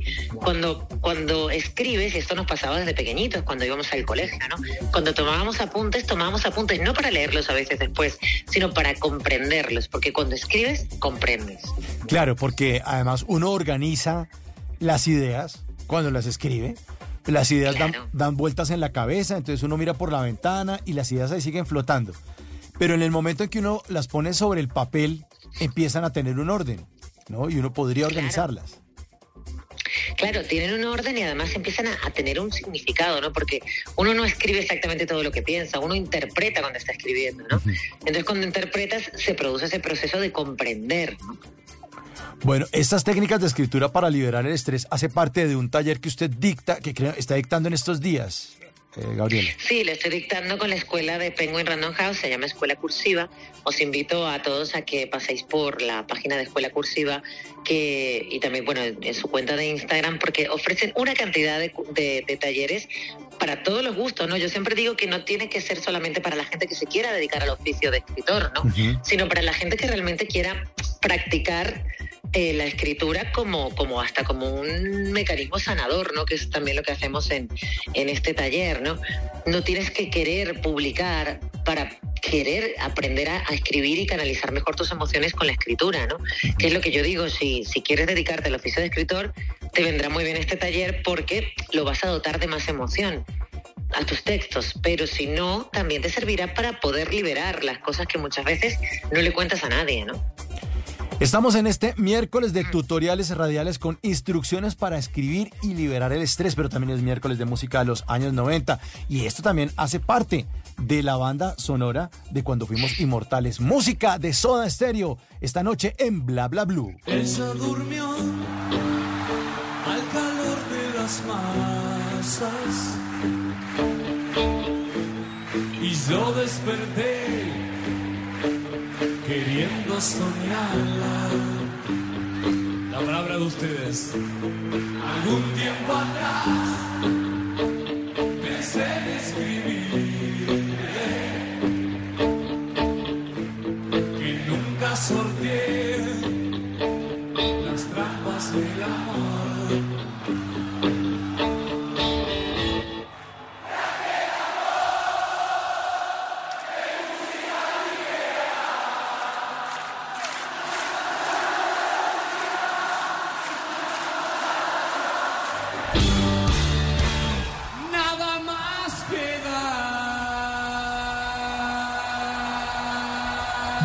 música Soda Stereo, música de los años 90. De los años 90, sí fue lanzada en 1990, pero esto es la versión del último concierto de Soda Stereo. Buena canción, buena canción, ¿no, Gabriela?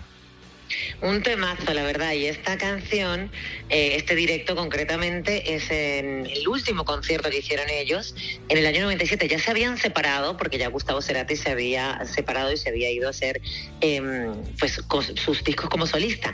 Pero se unieron para hacer esta gira de despedida de Soda Stereo en el 97. Y aquí sale la icónica frase de gracias totales. Eh, uno de los personajes de, de mi novela se llama El Lobo, que es el manager de Peter Rus, que es argentino y había sido durante muchísimos años road manager de Soda Stereo, por supuesto en la ficción, ¿no? Uh -huh. Entonces él siempre quería que mmm, se le había ocurrido esa frase y quería que lo hicieran lo hiciera mi personaje, Peter Rus, y a Peter Rus le parecía fatal, que no sé qué, que no sé cuántos. Entonces decía, va a ver si convences a, a, a Gustavo Cerati para que la diga, y efectivamente lo logró. buenísimo, buenísimo. Gracias totales.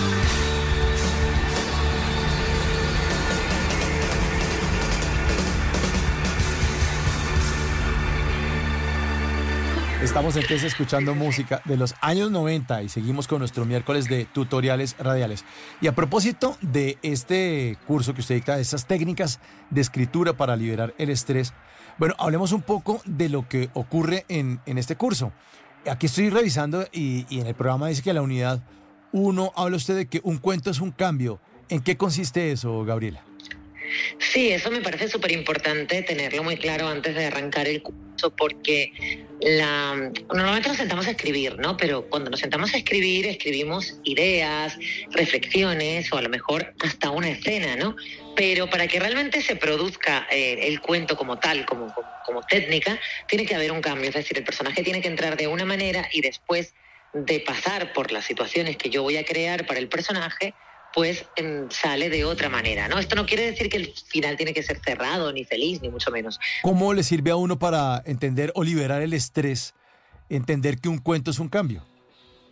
Pues entender que todo lo que nos ocurre en las situaciones que nos ocurren en la vida, muchas veces dependen de, de- de- de nosotros, ¿no? O sea, yo creo que muchas veces, es decir, hay cosas que ocurren y ocurren, pero como nos lo tomemos y como nosotros lo interpretemos, sí depende de nosotros, ¿no? Entonces, yo planteo en este curso que, que si hacemos caso y atendemos a lo que llamamos inteligencia emocional, normalmente sentimos lo que pensamos. Entonces, si procuramos pensar organizar las ideas correctamente, también podremos organizar un poco nuestros sentimientos y nuestras emociones y de esta manera hacer que ese estrés que no vamos a poder evitar por lo menos trabaje a nuestro favor y no nos sea nuestro enemigo. Claro, claro, claro. Debemos ser conscientes entonces de que lo bueno y lo malo que ocurra en nuestra vida es responsabilidad nuestra. Hay cosas que sí son al azar, o sea, no sé. No, claro, y hay cosas que evidentemente, por ejemplo, no sé, los, las, las, las tragedias, ¿no? A mí cuando mi madre falleció, que es- fue de los dolores más grandes de mi vida, yo recuerdo que la gente me decía, piensa en el para qué, o sea, lo que vas a aprender. Y yo decía, mira, nada de lo que yo pueda aprender de ahora en adelante justificará o será importante para mí o será o habré preferido aprender esto a, a la desaparición de mi madre, ¿no? Evidentemente. Sí, es, es traumático que, que muera un familiar eh, muy cercano a uno y mucho más si es la mamá, el papá, pero que este tipo de cosas van a ocurrir. O sea, normalmente somos los- los, hijos los que padecemos eso, normalmente, ¿no? A veces cambia, eh, pero es, es como lo que está casi que en el libreto, que eso va a ocurrir. Sí, sí, eso va a ocurrir. Lo que pasa es que, bueno, es muy duro, ¿no? Nunca, a pesar de la edad que tengamos, nunca estamos preparados para, para la orfandad, ¿no? Para, yo siempre digo que como para que te pongan en primera línea de playa, ¿no? Ya no hay nada adelante, estás tú solamente y solo puedes mirar a- a- hacia atrás, hacia, o sea, hacia adelante, quiero decir, ¿no? Ya no hay nada más. Entonces, sí es cierto que, que duele, que hay que trabajarlo, que hay que manejarlo. Y en este caso, por ejemplo, la escritura funciona mucho, ¿no? O sea, funciona mucho para, para cambiar el acento. Hay un ejercicio que le doy, que le propongo mucho a los alumnos, que es cambiar el punto de vista. Normalmente cuando escribimos en tercera persona, sobre todo en un narrador omnisciente, siempre nos focalizamos en un personaje, ¿no? Entonces, esto es un poco como seguro lo has oído, ¿no? De decir, ¿cómo sería el cuento de la caperucita si lo contara el lobo, ¿no? Sí. Cambiaría completamente de, de- de perspectiva, ¿no? De punto de vista y hasta comprenderíamos, no te digo justificar, pero hasta comprenderíamos un poco más al personaje, ¿no? Del lobo. Entonces, esas cosas son importantes, ¿no? A veces como alejarte de tus propias situaciones, verlas desde la distancia y a veces hasta cambiarlo de punto de vista. Bueno, en esta primera unidad usted habla de escribir con los cinco sentidos, en este, esas técnicas de escritura para liberar el estrés. ¿Y qué significa eso? Pues mira, esto tiene mucho que ver con, con- el oficio de escritor en general, ¿no? Pero también tiene mucho que ver con, la forma como nos sentimos, ¿no? Yo mm, a todos los alumnos de todos los talleres que imparto siempre les digo que, que evitemos generalizar, ¿no? Que creo que también es una cosa interesante en la vida, ¿no? Generalizar porque, porque cada persona somos un mundo, ¿no? Cada nu- nuestras cabezas son totalmente diferentes. Si tú y yo esta noche nos vamos a una fiesta, por ejemplo, eh, y mañana nos preguntan cómo nos fue, tú tendrás una historia y yo otra completamente diferente, según donde tú hayas puesto el acento o donde yo haya puesto el acento. Si a ti te gustó la música, dirás que la fiesta fue maravillosa. Si a mí no me gustó, diré qué aburrida y qué tostón esa fiesta, ¿sabes? Eh, depende de donde tengas el acento, ¿no? Entonces, por eso es muy, muy importante que, que- que- que tengamos eso en claro cuando estamos escribiendo, ¿no? Que no generalicemos, porque lo que para ti es bonito, por ejemplo, para mí no. Hay una cosa muy curiosa que me ocurre con los talleres, que bueno, le doy talleres a, personas de, todas las edades, ¿no? Entonces estaba en un taller de escritura en un colegio, por ejemplo, yo soy noventera, ¿no?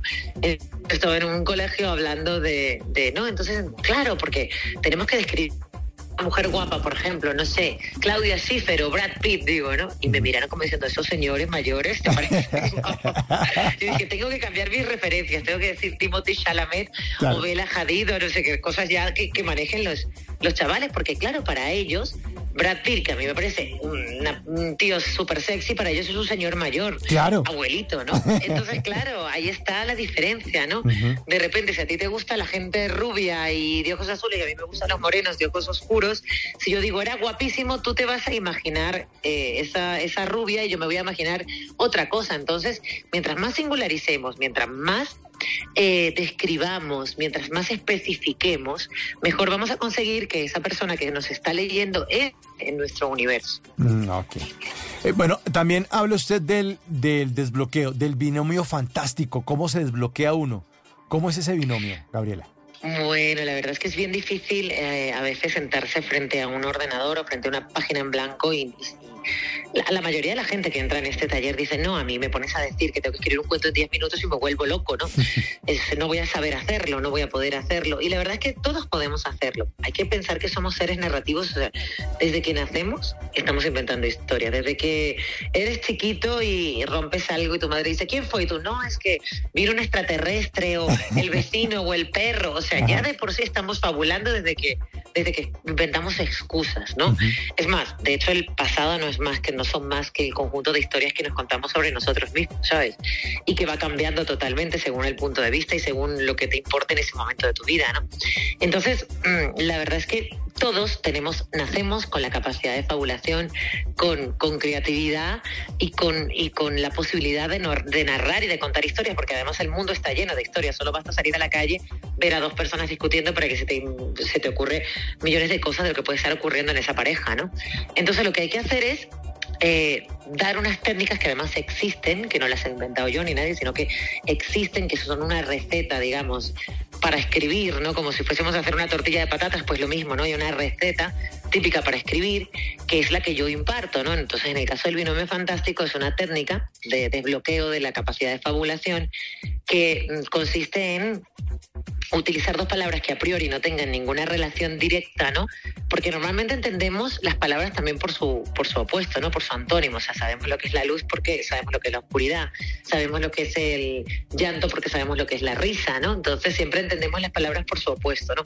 En este caso usamos dos sustantivos que no tengan nada que ver uno con otro y esa relación tenemos que crearla nosotros en el relato, ¿no? Miércoles de tutoriales radiales. Esta noche estamos hablando de estas instrucciones para escribir y liberar el estrés. Estamos con Gabriela Llanos, periodista y escritora. Y miércoles también de música de los años 90. Esta canción de las Spice también hace parte de la banda sonora de cuando fuimos inmortales.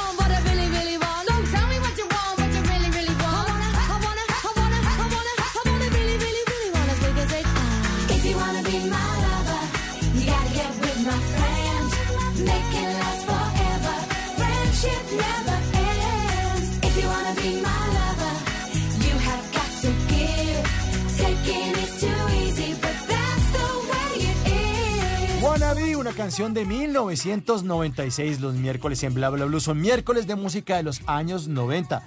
Y esta canción también, como les decía, hace parte de esta novela de Gabriela Llanos, Cuando fuimos inmortales. ¿Y en, en qué momento aparece esta canción de las Spies? La verdad es que cada canción, eh, de hecho, la, la, novela, como te dije, está dividida en tres partes.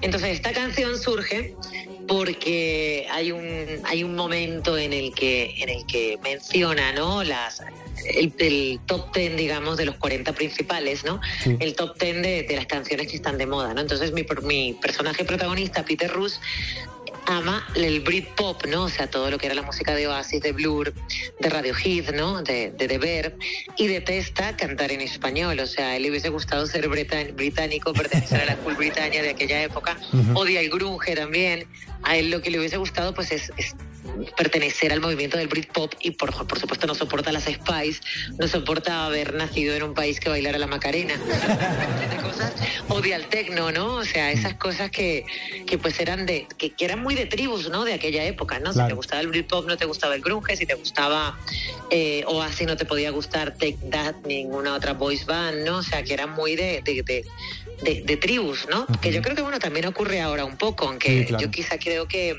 la música actual está más dominada, ¿no? Por, por lo urbano y parece que fuera del urbano no hay nada, ¿no?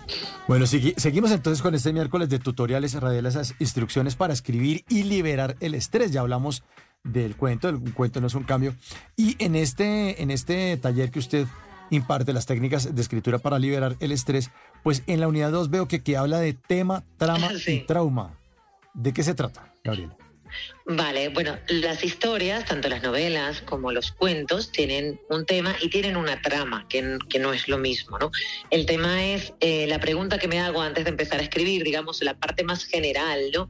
Eh, por ejemplo, yo quiero hablar sobre eh, los celos, o quiero hablar sobre el duelo, o quiero hablar sobre el paso de la juventud a la madurez, o quiero hablar sobre la crisis climática, ¿no? O sea, ese es mi tema, la pregunta que me hago. Y luego la trama es de todos los ejemplos que el mundo me ofrece, cuál voy a escoger para plasmar ese tema, ¿no? Entonces, digamos que el tema es la pregunta y la trama es la respuesta, ¿no? Y yo aquí, como se trata de un taller específico para liberar el estrés, pongo ahí trauma, ¿no? Que es ese hecho que, que a todos, en, algún momento de la vida, alguna situación que no hemos sabido manejar y que se nos ha quedado ahí pegada, ¿no? Impresa como una como una marquita, ¿no? Como esa cosa, como esa, esa, esa, esa huella, ¿no? Que te queda ahí de una situación que no supiste manejar en un determinado momento y que, y que, y que no puedes olvidar precisamente por eso, ¿no? Entonces quizás se trata de volver ahí y tratar de, a través de la escritura, soltarla, ¿no? Entonces por eso digo que lo que nosotros hacemos en este curso es tema, que es la pregunta que me hago antes de empezar a escribir, trama, que es de todos los ejemplos del mundo, cuál voy a escoger, y trauma, ese, ese, ese, ese hecho concreto que a mí se me ha quedado, ¿no? Habla usted también aquí del monólogo interior, ¿no? Todos tenemos un, un, un ser que está por dentro de nosotros también hablándonos ahí en solitario y nos influye. Sí, todo el rato, todo el tiempo, todo el tiempo, ¿no? Eso es una cosa inagotable, ¿no? Y yo lo que propongo aquí en el monólogo interior es que pues, nos demos la oportunidad de dejar que eso fluya, ¿no? De, tiene mucho que ver con una técnica que te- se utiliza mucho en psicoanálisis que se llama la escritura mecánica o automática, ¿no? Que es mm, coger un lápiz, normalmente se hace con, con- a mano, ¿no? Coger un lápiz, un papel y sentarse a escribir lo que a uno le venga por la cabeza, las ideas, aunque sean abstractas, desordenadas, sin ningún criterio estético, sin tratar de, escribir bonito, pensando que eso no lo va a leer nadie, ¿no? Entonces, soltar, soltar, soltar, soltar, soltar. Entonces, cuando vuelves a leer eso, te das cuenta que, que has soltado una cantidad de cosas que ni siquiera sabías que estaban ahí. Qué bueno, sí, una catarsis por medio del papel y lápiz y sobre todo volver al papel y al lápiz, ¿no? Eh, recientemente leí un estudio, salió en la BBC, que hablaba de la importancia de volver al papel y al lápiz y de crear uno los, lo- las palabras, las letras, escribirlas de su puño y letra, el, el tema cognitivo, lo que ocurre ahí es, eh, y el cerebro y, y- y la mano es, es algo fantástico.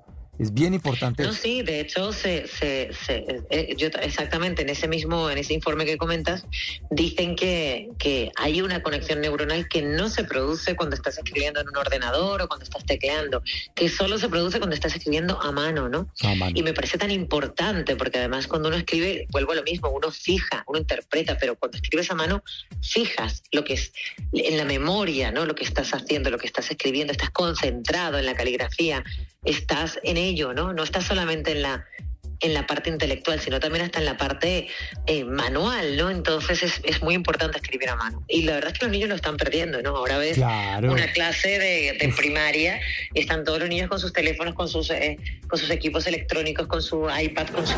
Bueno, veo aquí que en la unidad 3 habla de la vida es como somos, eh, de, de Sí. contar la misma historia desde diferentes, diferentes puntos de vista de lo que usted ya nos ha hablado, ¿no? Aprender a entender varios puntos de vista, porque así es la vida. Claro, claro.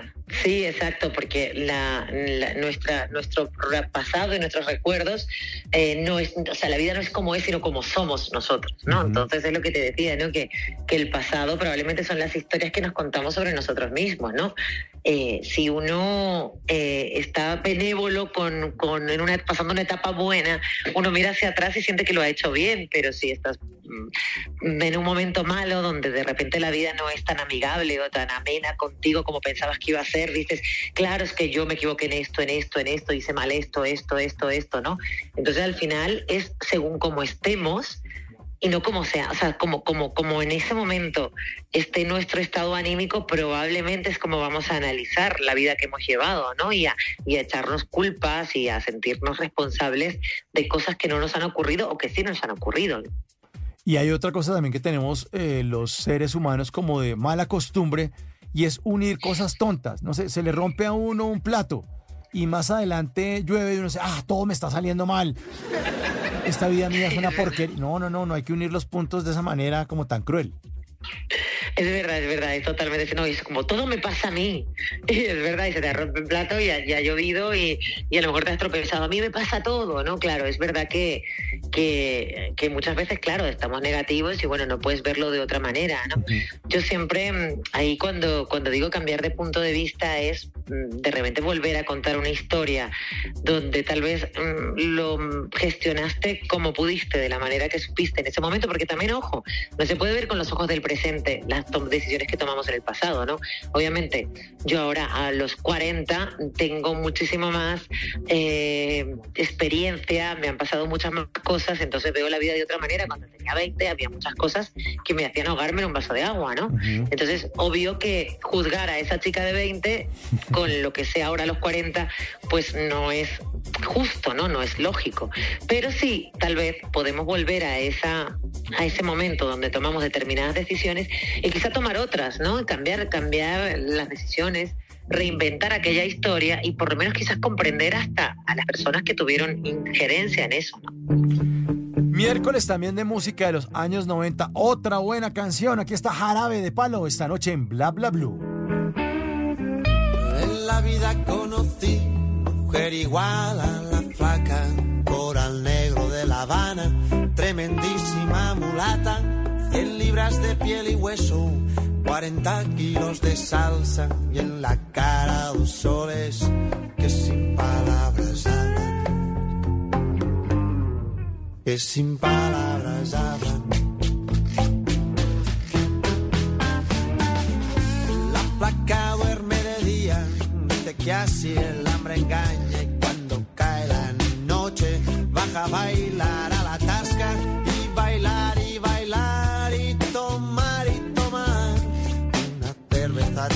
tras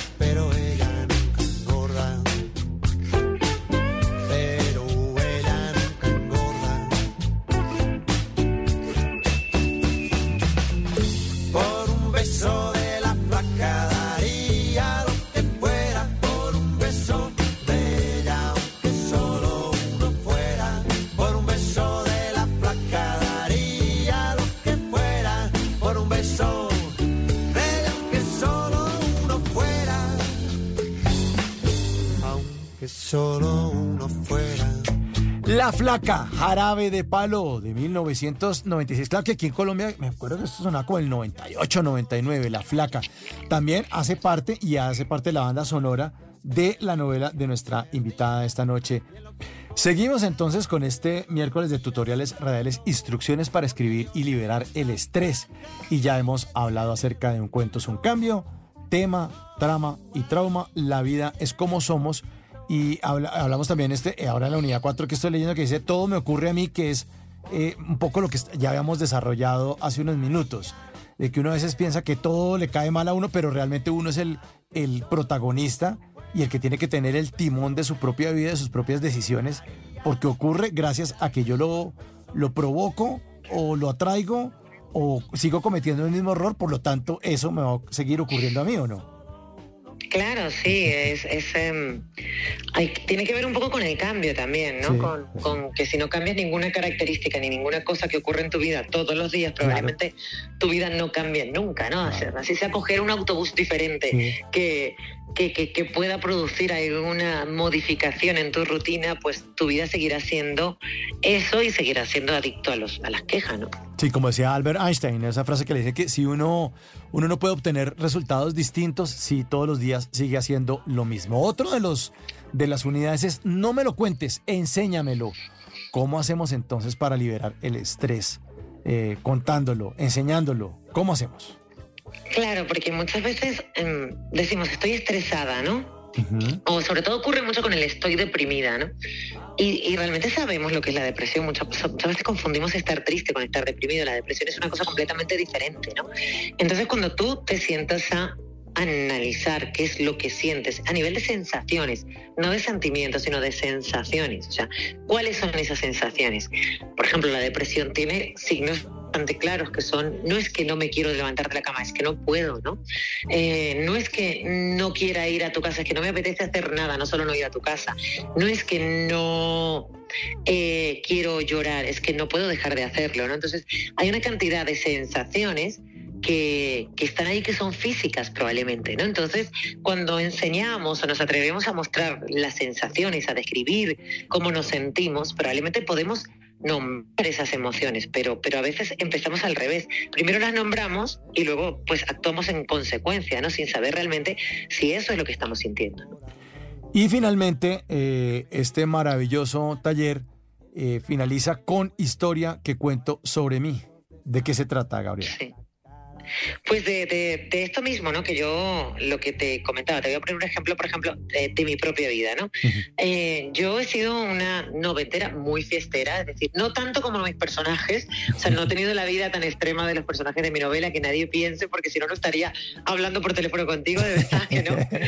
o sea, sería diferente, pero sí es cierto que, que es verdad que, que durante muchos años en mi vida mm, pensé, bueno, si yo eh, hubiese aprovechado mejor en, los 30 y hubiese hecho esto y entonces entre a los 25 en lugar de estar por ahí saliendo me hubiese puesto a hacer este máster, en fin, ¿no? Como castigándote, ¿no? Como castigándote por no haber tomado determinadas decisiones que tenías que haber tomado para que quizá tu vida profesional fuese de otra manera o por qué discutí con este jefe si hubiese aguantado un poco más porque ese ego, entonces yo mmm, me fui y si me hubiese quedado ahora estaría en una posición profesional diferente, ¿no? Uh -huh. Eso me ha pasado a mí mucho y me imagino que a muchos de nuestros oyentes también, ¿no? De, de, querer juzgarte a posteriori de cosas que hiciste como pudiste en el momento de la juventud, ¿no? Entonces, a mí con el tiempo he ido viviendo en mi pasado de otra manera, ¿no? Y diciendo, bueno, la persona que soy que me gusta es producto de esas decisiones que yo fui tomando, mejor o peor, ¿no? Entonces te reconcilias cuando lo analizas desde otro punto de vista y te cuentas la historia sin quejas, sin reproches, sino como, como ha ido ocurriendo y le ves la cosa buena, dices, pues ni tan mal, ¿no? O sea, realmente pues ni tan mal me ha ido en la vida y ni tan mal fueron las decisiones que tomé, ¿no? Entonces, se trata de mirar hacia atrás con otra mirada, o sea, no con el juez, ¿no? Sino con, con el de la comprensión, ¿no? Como si no se tratara de tu vida, sino de la de otro, ¿no? Entonces, cuando ves la vida como si no fuese la tuya, sino de la de otro, realmente logras perdonarte a veces, ¿no? ¿Y cómo es de importante esto que usted está impartiendo y nos está contando esta noche, Gabriela? Porque el estrés es algo que, la palabra que se puso de moda para como en, en los años 80, creo, eh, y nos ha acompañado, digamos, 30, 40 años estresados y no sabemos o no sabíamos que podíamos dominarlo a través de la escritura. Claro, y además yo creo que el estrés, eh, hay mucha gente que se cree que tiene el, el, el, el, registro, ¿no? El copyright del estrés, ¿no? Parece que para estar estresado tienes que ser eh, un super jefazo de una mega multinacional y tener 50 llamadas a diario y mover no sé cuántos millones de dólares. Y no se trata de eso, ¿no? O sea, una mmm, señora que trabaje, eh, que esté jubilada y, y, esté en su casa puede tener estrés. ¿Sabes claro. lo que te quiero decir? Que sí, no sí, se sí. trata de una cosa que es dominio de una persona que tenga una vida eh, súper eh, activa, interesante y que tiene que tomar grandes decisiones. O sea, no, tiene que estar más estresado un presidente de un país que, que, que un obrero, ¿no? O sea, las cosas, el estrés ocurre porque mmm, no se trata de problemas más grandes o más pequeños, sino de gente más o menos sensible a determinadas situaciones, ¿no? Entonces, mmm, no se trata de... A mí me molesta mucho cuando dicen que vas a estar, que va a estar estresada si tiene una vida, mírala, está todo el día tomando el sol en la playa. ¿Tú qué sabes lo que pasa ¿Sabes? Hay que ser un poquito más empáticos con esto. O sea, ¿qué sabemos nosotros de lo que pasa dentro de la cabeza de una persona que está todo el día tomando el sol en la playa? No lo sabemos. Y como no lo sabemos, la única persona que puede saberlo es quien lo está viviendo y tal vez la escritura es una manera de descubrirlo. Pues Gabriela, le queremos agradecer muchísimo su presencia en Bla Bla Blue. La despedimos con otra de las canciones que tiene que ver con la banda sonora de cuando fuimos inmortales. Canción de Fito Páez.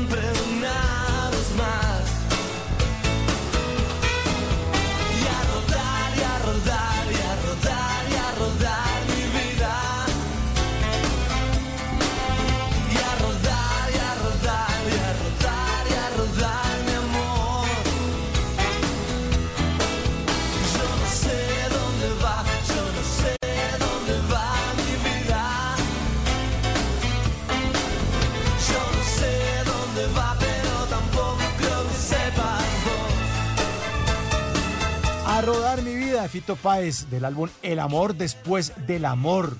Gran, gran álbum de este cantante argentino.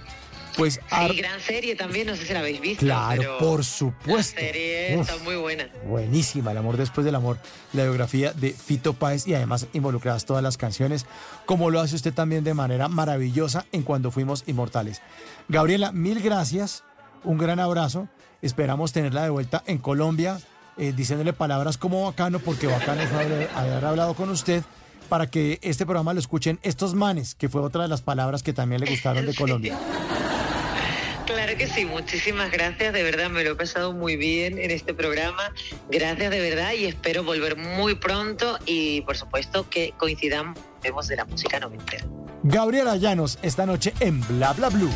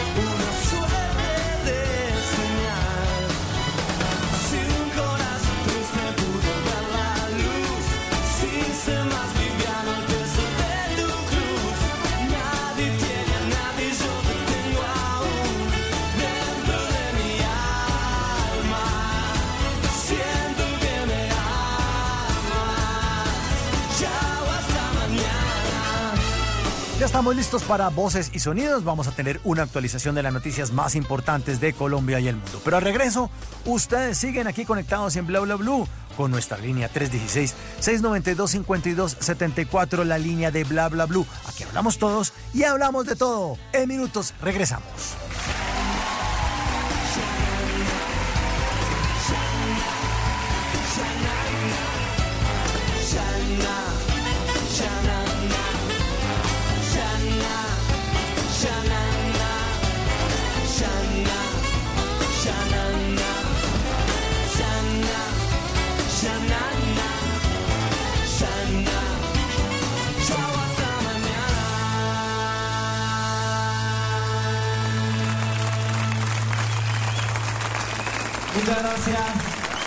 Noches la única que no se cansa es la lengua. Por eso, de lunes a jueves a las 10 de la noche empieza Bla Bla Blue con invitados de lujo. Amigos, les habla Primo Rojas. Hola, los saluda Alejandra Borrero. ¿Qué tal amigos de Blue Radio? Les saluda Rafael Santos Díaz. Les saluda la gorda Fabiola, Fabiola Posada. Los saluda Magic One, baby, el negrito del swing, el duro. Los saluda Marcela Mara, actriz y productora. Oiga, mire, vea, que los saluda Nino Caicedo y su orquesta Guayacán. Con buena música, con historias que merecen ser contadas, con expertos en esos temas que desde nuestra casa tanto nos inquietan y con las llamadas de los oyentes que quieran hacer parte de este espacio de conversaciones para gente despierta. Bla bla blue. De 10 de la noche a 1 de la mañana. Bla bla blue. Porque ahora te escuchamos en la radio. Voces y sonidos de Colombia y el mundo en Blue Radio y bluradio.com. Porque la verdad es de todos. Ya son las 12 de la noche y 4 minutos y esta es una actualización de las noticias más importantes de Colombia y el mundo en Blue Radio. En medio de la polémica por la pesca que amenaza a los tiburones en el país, el gobierno nacional comienza a estudiar nuevas propuestas para evitar la amenaza sobre esa especie, pero sin que los pobladores sean estigmatizados por cuenta de sus costumbres. Oscar Torres.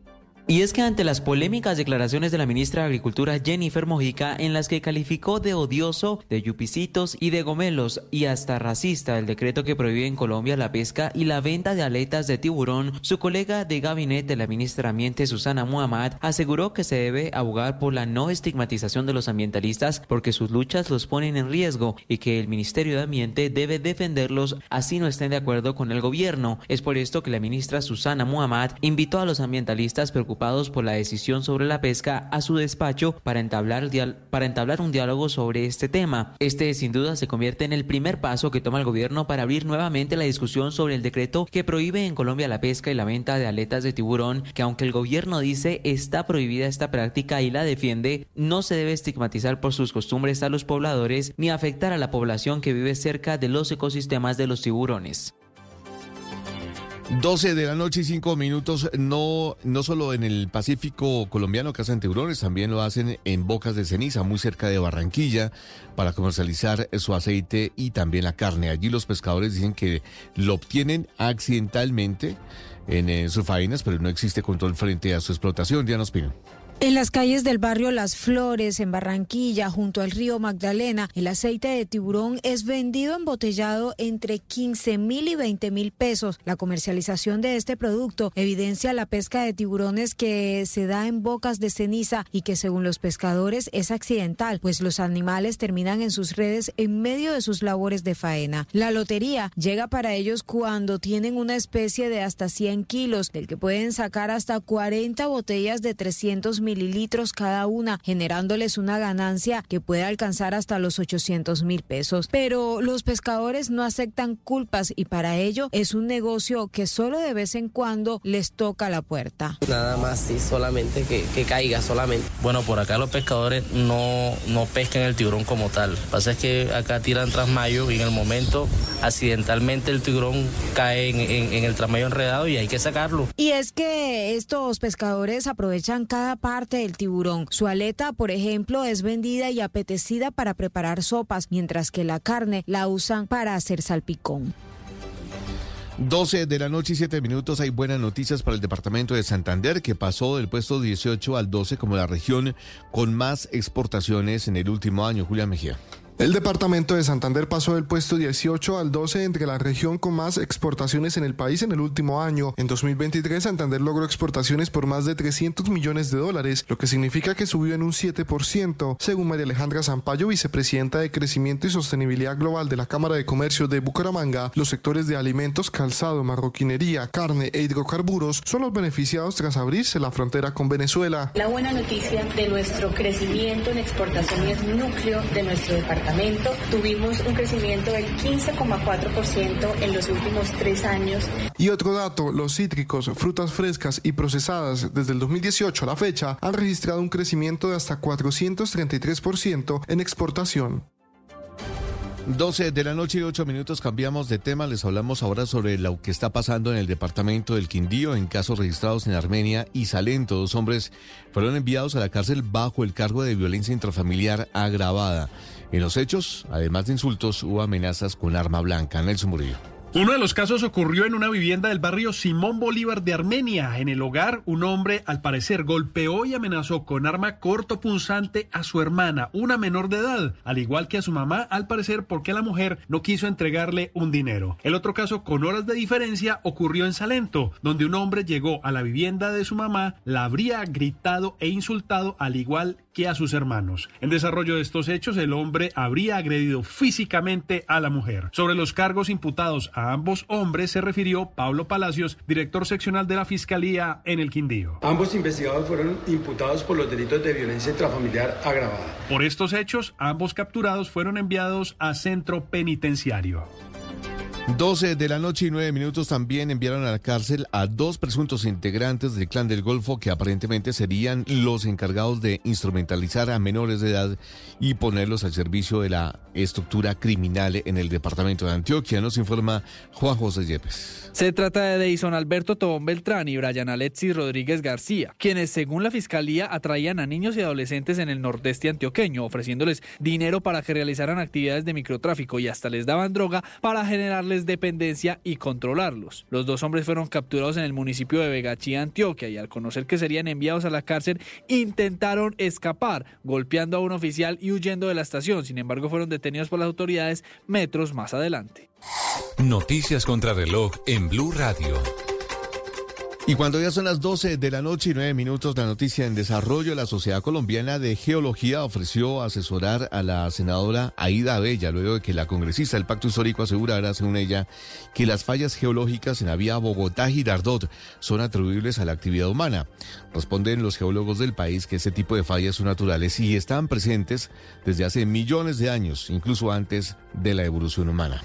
La cifra que es noticia, los restaurantes, hoteles y tiendas de accesorios repuntaron un 12% durante el día de San Valentín, según Fenalco Bogotá. Y quedamos atentos porque la asociación Salvemos Gorgona empezó a convocar a marchas contra la decisión del gobierno de construir la estación de guardacostas. Andrés Pachón, vocero de la organización, le dijo al presidente Petro que el muelle y el faro en la isla Gorgona demuestran que es un falso ambientalista. El desarrollo de esas y más noticias en blurradio.com continúen con Bla Bla Blue. Conversaciones para gente despierta. Si es opinión. Porque hay tanta preocupación de los organismos, Organismos. internacionales como la ONU con la elección del fiscal en Colombia. Solo los opositores a- al gobierno dicen que no hay nada de qué preocuparse, pero hay varias razones. Primero, el presidente de la República, nada menos, dice que hay un proceso andando en su contra que busca eh, desalojarlo del, del poder. Segundo, hay evidencia de una fiscalía politizada. Y tercero, porque en América Latina eh, estamos viendo casos similares. Entonces, hay razones de preocupación. Está bien que la comunidad internacional las mire. Si es humor. Y señora le pone el baby doll con un saquito encima.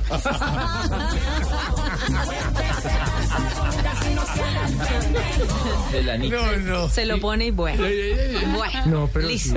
Voz Populi. De lunes a viernes desde las 4 de la tarde. Si es opinión y humor, está en Blue Radio, la alternativa. En las noches, la única que no se cansa es la lengua. Por eso, de lunes a jueves a las 10 de la noche empieza Bla Bla Blue con invitados de lujo. Soy Franci, la voz popular de América. Los saluda Rubén Darío Arcila Rubencho. Soy Fabio Rubial. Los saluda Miguel Happy Lora. Con buena música, con historias que merecen ser contadas, con expertos en esos temas que desde nuestra casa tanto nos inquietan y con las llamadas de los oyentes que quieran hacer parte de este espacio de conversaciones para gente despierta. Bla Bla Blue. De 10 de la noche a 1 de la mañana. Bla Bla Blue. Porque ahora te escuchamos en la radio. Ay, unas copas de más quiero tomar. Hoy me quiero emborrachar de dolor y sentimiento. Ay. Entonces, ¿qué, Luisito? ¿Una copita?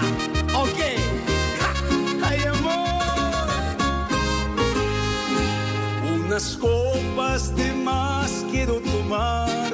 Hoy me quiero emborrachar de dolor y sentimiento.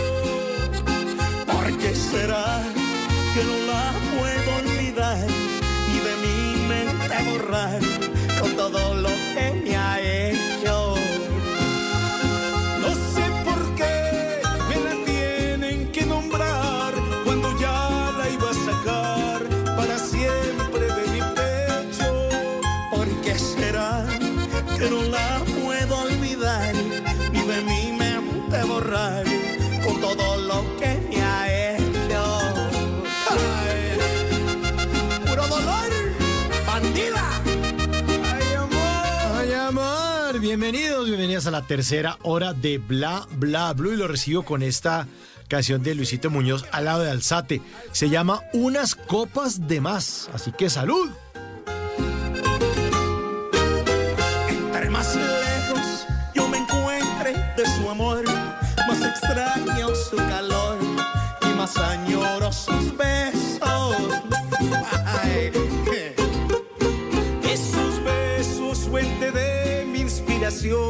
Para hacer esta canción que me ha salido del pecho. no sé por qué me la tienen que nombrar cuando ya la iba a sacar para siempre de mi pecho. ¿Por qué será que no la puedo olvidar y de mi mente borrar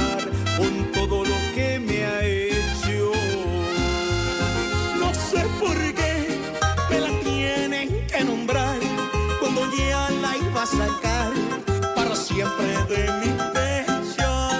¿Por qué será que no la puedo olvidar y de mi mente borrar con todo lo que me ha hecho?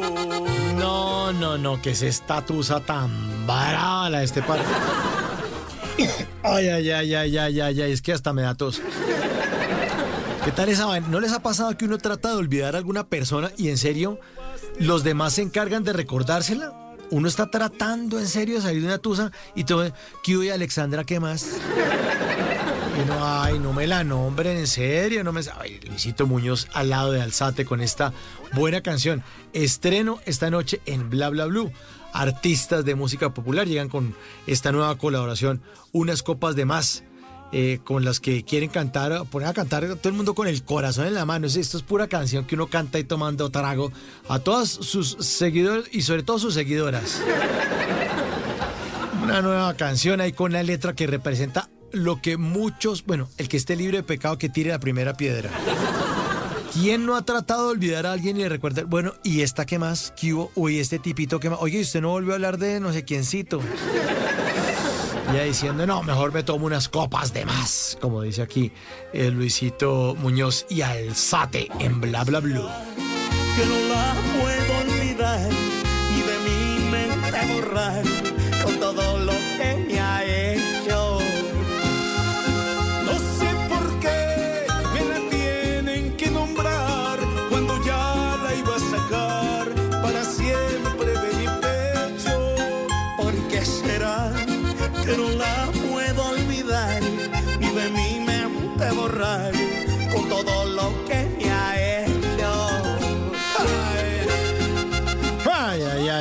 ay, ay, ay. Sí. A veces la- el trago no ayuda mucho, pero bueno, no sé, le da uno ganas de brindar eso. Así es que es. Salud por ellas. Bueno, eh, la línea sigue abierta en esta tercera hora. La línea está abierta durante todo el programa, por supuesto. Desde el inicio del programa, el 316-692-5274, la línea de bla bla blue. Pero en esta tercera hora, pues muchas veces la utilizamos para que nuestros oyentes se comuniquen con nosotros al aire. El número es el 316-692-5274. Bueno, ya tenemos una llamada. Buenas, buenas, bla, bla, bla, ¿Quién habla? Muy buenas noches. ¿Con quién tenemos el gusto? Buenas noches. ¿Cómo está? Habla con Juan Camilo Carmona desde Caicedonia, Valle del Cauca. Hola Juan Camilo, ¿qué ha habido? Y que está lleno de ánimo hasta ahora. Qué bueno que, que esté con la batería así de cargada. ¿Cómo está? Claro que sí, emocionado, emocionado porque me entró la llamada. Mis padres son fieles oyentes pues de, de Bla Bla Blue y, y, pues yo hago música, entonces mi madre estos últimos días me ha estado diciendo Juan que intentemos llamar a ver y aproveche y comenta un poquito del proyecto musical. Entonces aquí aprovechando este espacio, eh, muy feliz. Ah, qué bueno Juan Camilo. ¿Y qué música hace usted? Cuente. Bueno, pues eh, hago música medicina, se considera pues este género, es una música con propósito eh, de sanación, eh, que rescata pues sonoridades eh, tradicionales, aunque en mi proyecto musical llamado Kimana intentamos fusionarlo con música más contemporánea. Hemos hecho por el lado de la electrónica y bueno, por ahí va la cosa. Oiga, pero usted es un innovador. Tiene un, un- un grupo que se llama Kimana. Hace música y además Kimana. esta música es mm, Kim- Kimana, música medicinal, me dice. Así es, Kimana con K y tilde en la A al final. Es un y tilde dueto la pues que tengo con, con pareja desde hace cuatro años. Valentina Rivera es su nombre. Y pues hace poco, bueno, desde el año pasado decidimos como dar un paso adelante y, y empezar ya a grabar nuestra, nuestra música y publicarla pues a través de las diferentes eh, plataformas digitales. Digamos que al ser un proceso independiente, eh, el, el tema pues de la difusión eh, se da intentando lograr estos espacios y pues bueno, por eso es mi felicidad y mi efusividad en esta noche. Oiga, pero aquí los busqué. Aquí ya están en Spotify Kimana con K y tilde en la A. Kimana. Aquí ya los encontré. Tienen varias canciones. Dice, tenemos, eh, sí, hemos hecho dos lanzamientos, eh, son dos EPs, cada uno de tres canciones. Y pues allí eh, plasmamos como nuestra perspectiva de la vida, ¿cierto? Desde un sentir de, la exploración, de la exploración del ser, eh, un mensaje también a la preservación de los saberes ancestrales, un mensaje también de esa labor tan eh, maravillosa que realizan los campesinos, eh, que tantas veces pues, es- no es tan valorada y que muchas veces los territorios sufren, como se narra por ejemplo en la canción Brindavana, que tiene video oficial. Contamos la historia pues de un territorio Juan Camilo. Se, se cortó. Ay, no, no. Juan Camilo, ¿está ahí o no? Juan Camilo. Bueno, aquí encontré la canción. Brindavana se llama. Óiganle ustedes. Mientras conectamos a Juan Camilo que está ahí conversándonos acerca de Kimaná. Pescador, vienes a anunciarle al mundo con tu palabra, pues tú eres un misionero, el mensajero de las plantas y ay,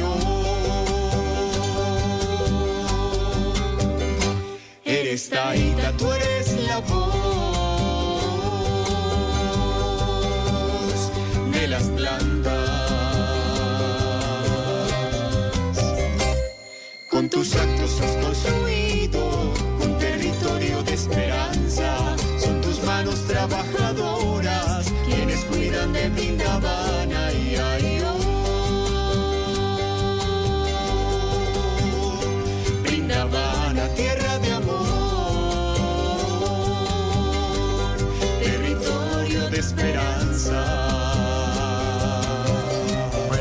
se llama Brindavana.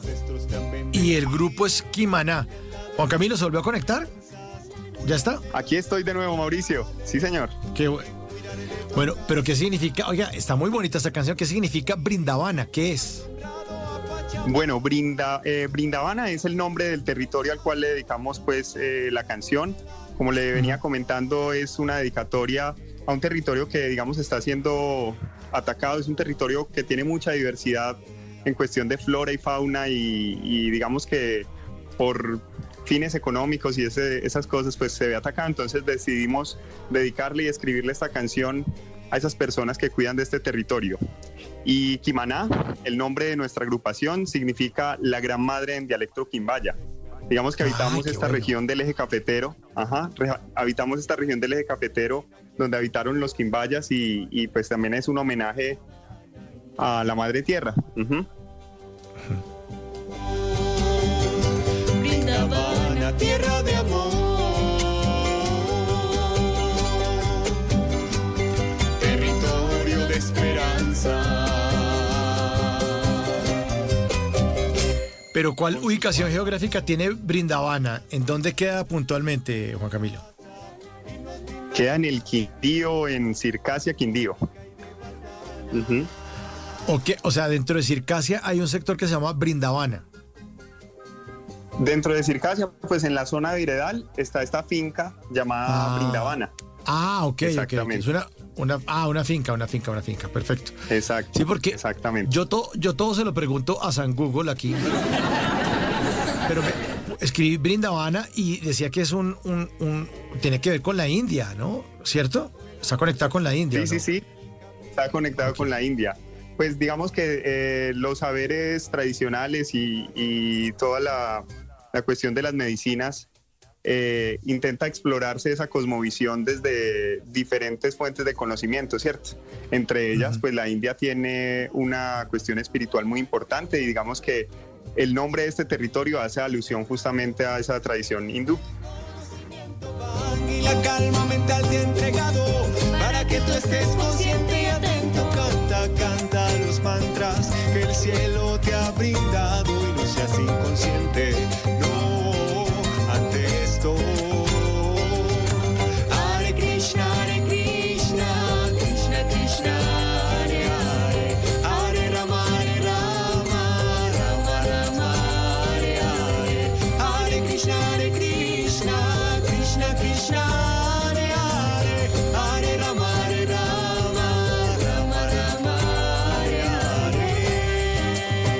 Pero eso suena muy bonito. Lo felicito, Juan Camilo. está Muchas- muy chévere. Muchísimas gracias.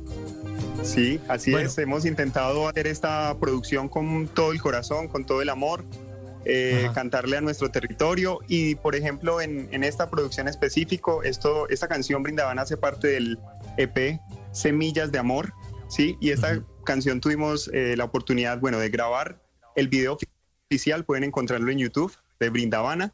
Y además de esto, la producción la hicimos en Bogotá con dos artistas que admiramos mucho, eh, que eh, forman la agrupación Danza Colibrí. Brindavana. Para los oyentes, se escribe como cuando uno escribir brindis, con la B de, burro, Brindavana, y la V de vaso, Brindavana. Brindavana, ahí está la canción. Bueno, entonces esta hace parte de, como nos contaba usted, de ese que era Semillas de Amor. ¿Cuál, cuál es la otra canción que hace parte también de, de ese EP?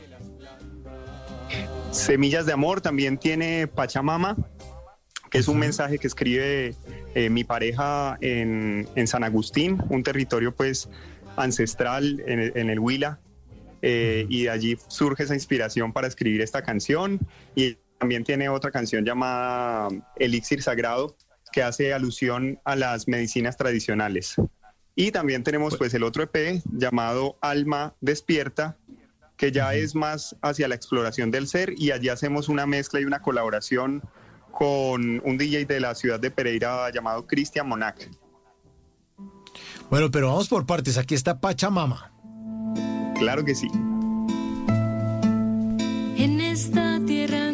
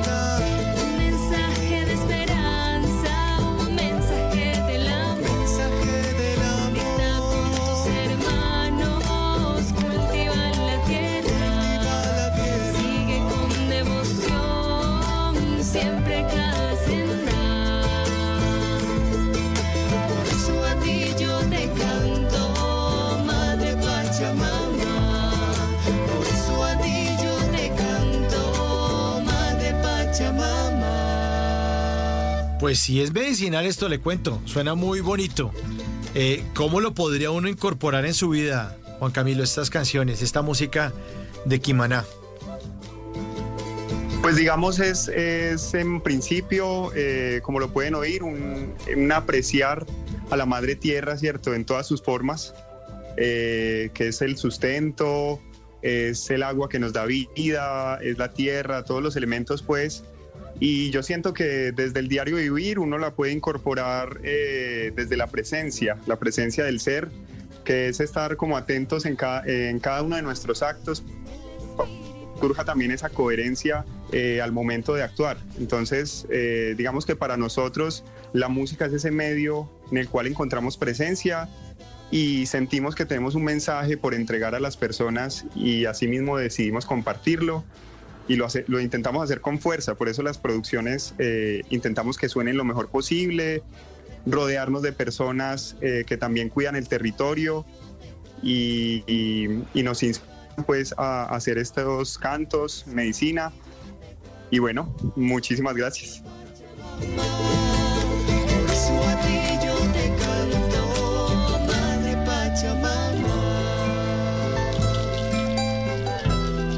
La madre tierra, ¿no? La Pachamama.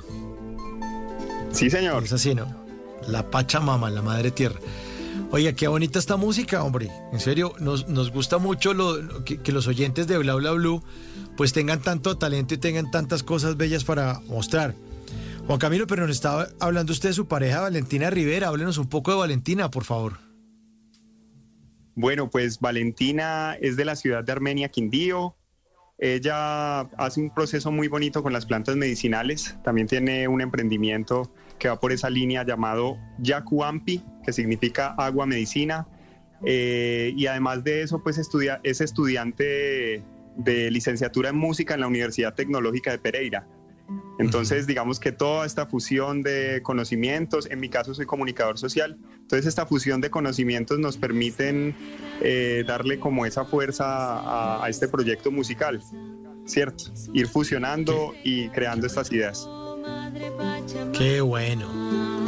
Desde los montes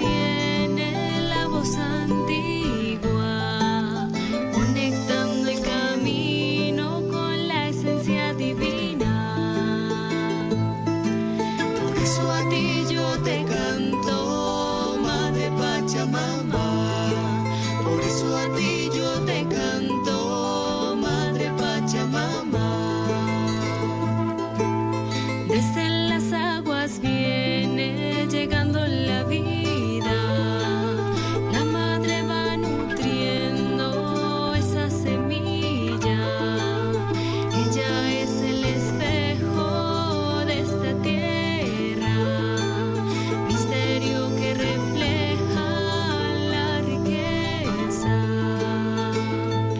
muy linda la letra, está muy linda las letras de las canciones, sobre todo esta canción Pachamama. Eh, eh, ¿Cómo llega este proceso creativo a Quimaná? ¿Cómo, cómo arrancan ustedes a, a abordar las canciones? ¿Cómo nacen? Eh, pues digamos en un principio surge de, de una intención individual, ¿cierto? Valen va componiendo sus canciones, yo también voy componiendo las mías y a partir de eso empezamos a crear, pero posteriormente eh, ya como que ese aspecto creativo en el cual nos encontramos, eh, hacer música, surge como una especie de taller creativo puede llamarse a ese momento donde nos sentamos a explorar en esas ideas que van fluyendo a través de las conversaciones también, de los sucesos que vamos eh, viviendo en nuestra relación, porque somos pareja.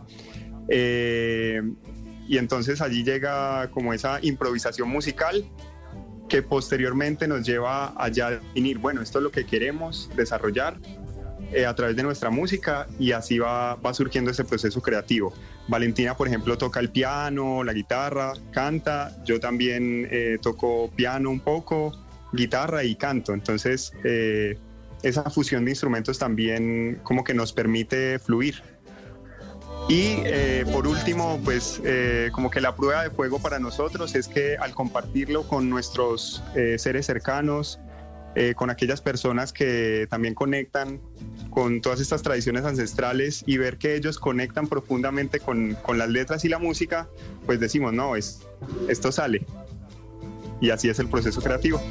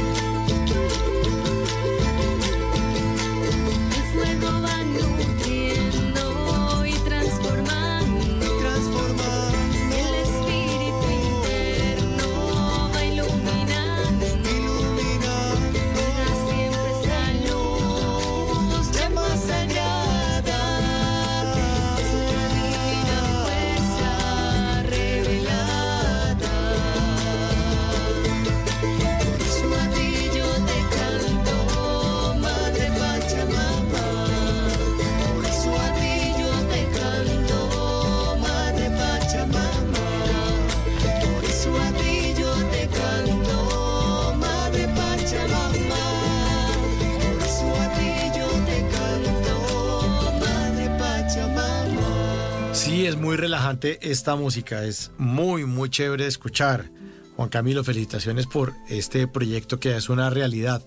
Otra de las canciones que encontré por acá, que hace parte de EP, es Elixir Sagrado, ¿no? Es otra de las canciones que hace parte de estas semillas de amor. Así es. Juan Camilo. Así es, Elixir Sagrado, que es un mensaje justamente a, ahí ya es directamente a las plantas medicinales que, eh, que ayudan como al proceso de sanación, de conexión, de expansión de la conciencia.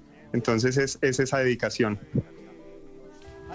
buscadores les dará el valor, mostrará el camino, el sendero de amor, de muchos colores, pintará el destino, la senda que limpita y también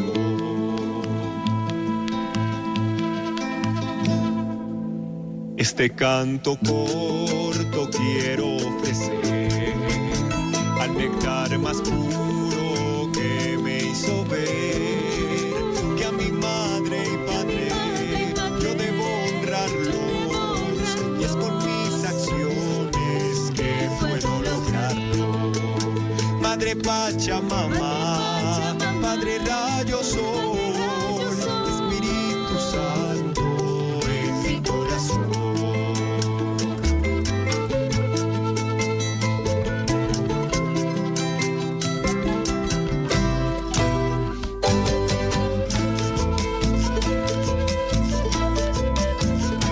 Y a mi taita quiero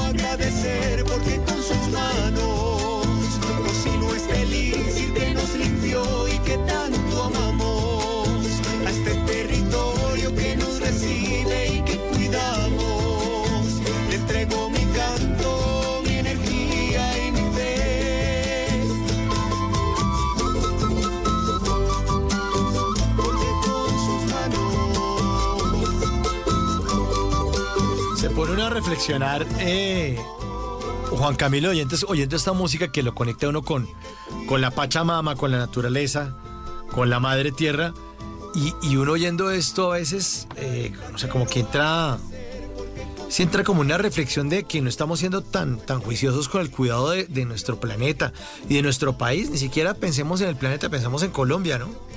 Esta música que tiene estos sonidos andinos, y tiene como ese tinte de montañas, uno alcanza a reflexionar un poco. Me pasa, pues, me, toca un poco el corazón, Juan Camilo, con estas canciones y lo siento así.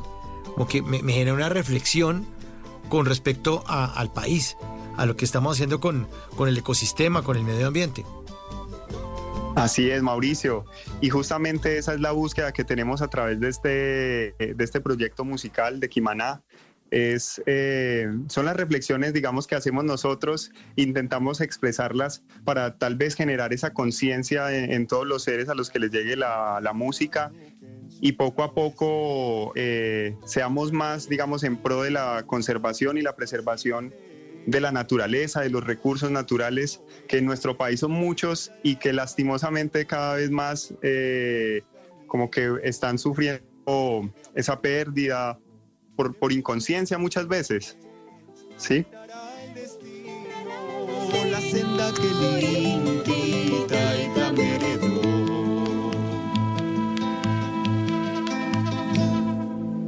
Este canto corto quiero ofrecer al nectar más puro que me hizo ver que a mi madre y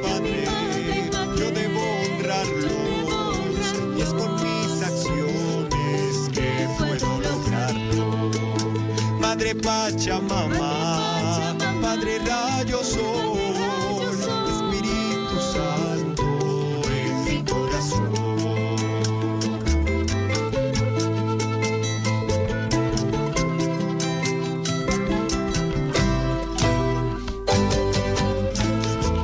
¿Cuánto tiempo tiene Kimaná de haberse conformado, Juan Camilo?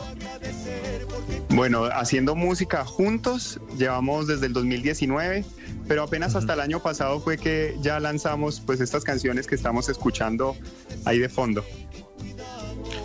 O sea, un año. Bueno, y entonces, eh, después de este álbum de Semillas de Amor, o este P, ¿sacaron otro? El de Alma Despierta, el que estoy leyendo acá. Alma Despierta fue el primero que sacamos, fue Ah, meses antes de Semillas de Amor. Ajá. Ah, ok. Ese fue en colaboración pues con un DJ eh, de Pereira. Justamente queríamos hacer como esa fusión entre los sonidos como más tradicionales y la música electrónica. Y pues digamos, eh, con Cristian Monac, que es el DJ con el cual colaboramos, encontramos como esa química para poder desarrollar este, este proceso de alma despierta. Y aprovecho pues para saludar a Cristian Monac, un excelente artista de, de Pereira. Y bueno, ese ha sido el, el proceso. Aquí encuentro una canción que se llama Llamado Extended. O sea, me imagino que esta es la versión con el DJ, ¿cierto? Todas las canciones son directamente con el DJ. Entonces, Ah, digamos que en este, este EP, por ejemplo, eh, las canciones puede ver que tienen una duración mucho más larga, justamente Sí. porque en la música electrónica se utilizan como unas intenciones y unas duraciones diferentes a lo Mm. que normalmente escuchamos. Entonces son introducciones mucho más largas, luego damos paso como a la letra y, y la música instrumental y continúa ya el DJ eh, jugando pues con todas las sonoridades. Bueno, ¿y cuál sería la primera para escuchar de estas versiones entonces? Sería Vibra, puede ser, que es Vibra. justamente la que referencia y primera. Vibra.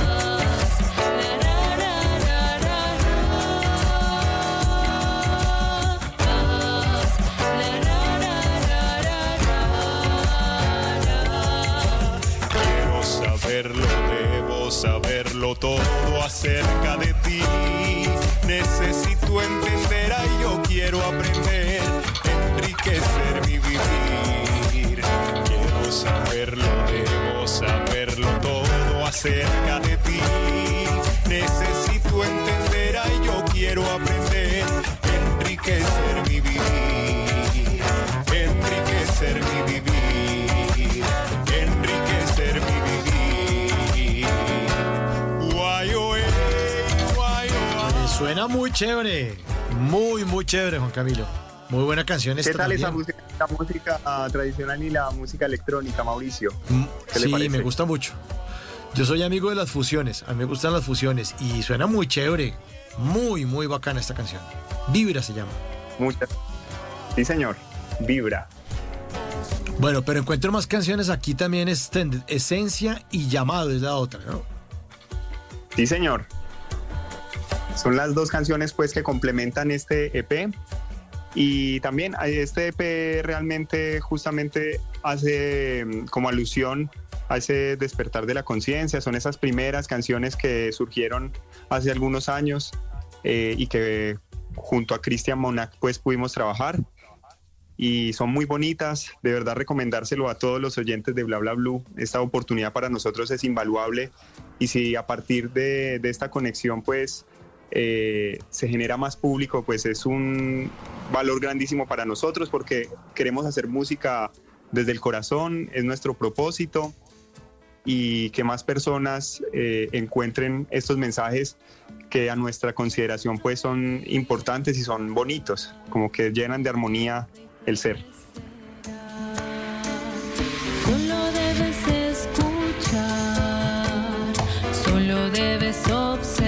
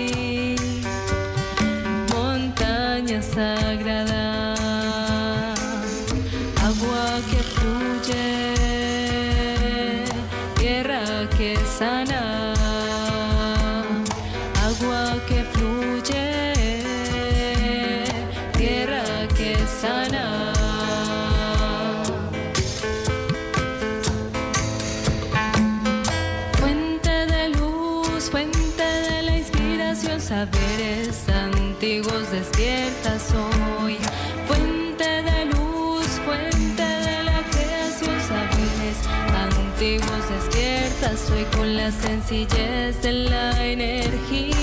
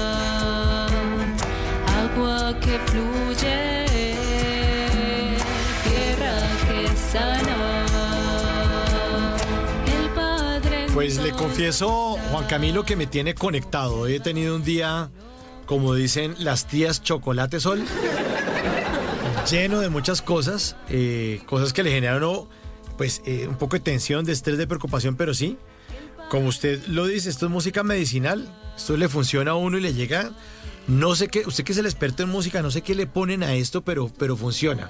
No sé cuál es la receta, ni cuáles son los ingredientes, ni los componentes, ni las moléculas, pero qué música tan rica de escuchar, hombre, de verdad, muy chévere. Qué alegría escuchar eso, Mauricio. Y saber que esta noche va a dormir tranquilito entonces. Sí, Eh, seguramente. que los componentes que, que hacen a esta música como tan relajante también se basa como en la sencillez. Eh, no, no, bueno, en casos puede ser música muy compleja, sí, pero digamos en nuestro caso intentamos hacer música muy sencilla, que sea entendible para todas las personas y además eh, si nota por ejemplo en estas de música electrónica, aquí lo fusionamos con un subgénero de la electrónica que se llama eh, down tempo y es ese, esos tiempos como más lentos. Entonces, eh, justamente eso va haciendo que uno entre como en ese contacto y en esa relajación.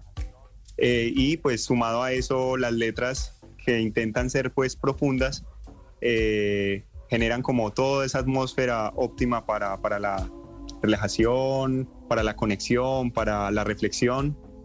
Así que bueno, esa es la, la fórmula.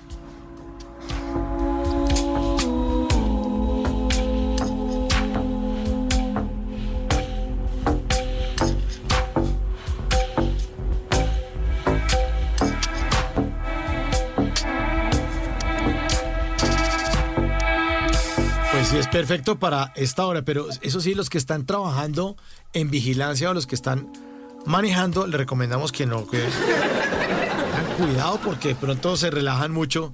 Y bueno, mire, eh, hemos escuchado entonces de este álbum, eh, eh, ¿cuál es?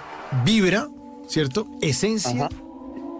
Y hay otra tercera Así que es. se llama Llamado, ¿no? Que también es de estas versiones electrónicas. Así es. Llamado. También lo hicieron con Christian Monac, este llamado. Y todo, toda esa, mm, todo ese EP, ese primer EP fue en colaboración con Christian Monac. Eh, y bueno, fue un proceso muy bonito también porque nos abrió las puertas Christian en su estudio, eh, confió en nuestro proceso, en nuestro proyecto y nos dio esa oportunidad que nos permitió también observar eh, que nuestro proyecto valía mucho la pena y de allí surge la idea de seguir grabando y- y haciendo esta música.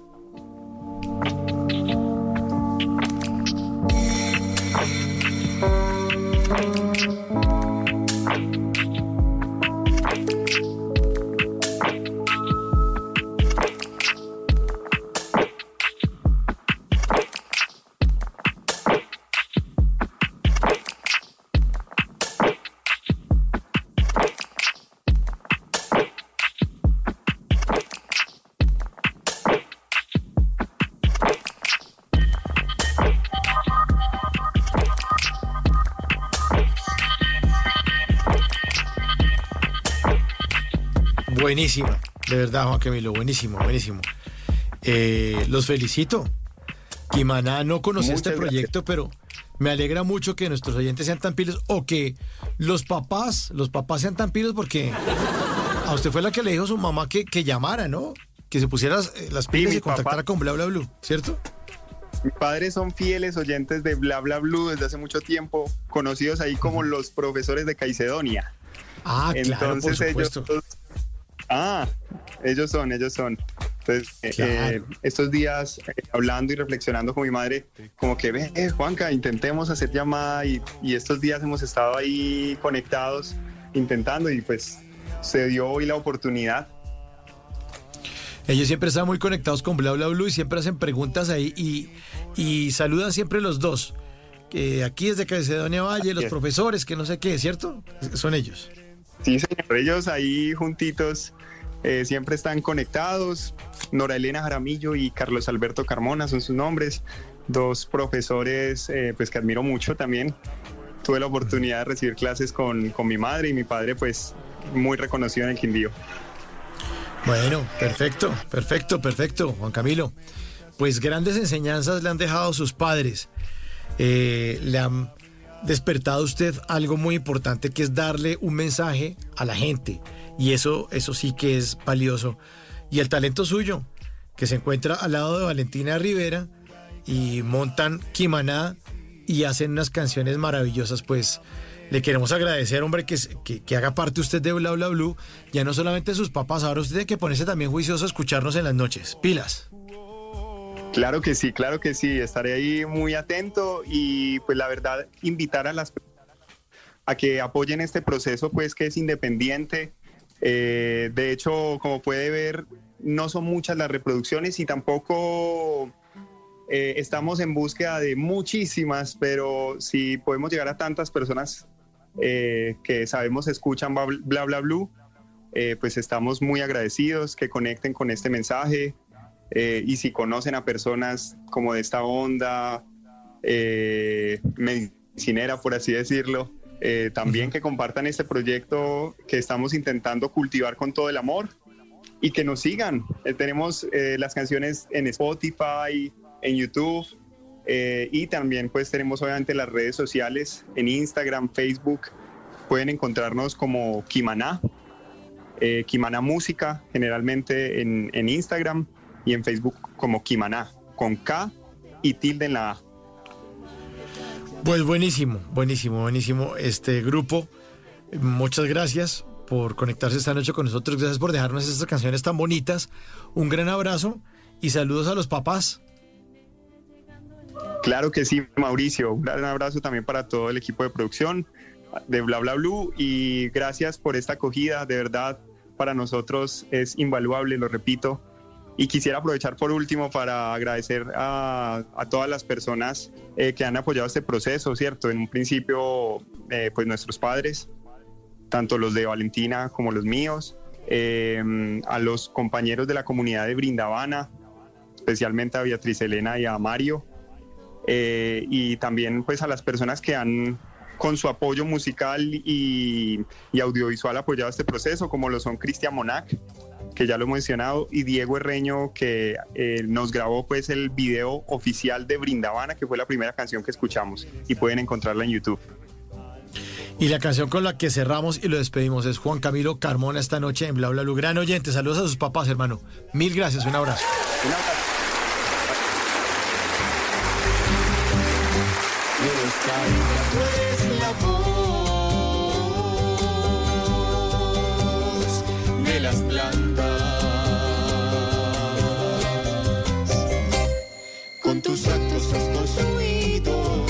Pues es un placer de verdad terminar el día. Qué buen día este.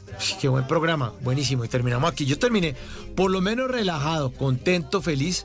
Y cuando él me salió con el cuento que la música medicinal, yo dije, pues esta vaina.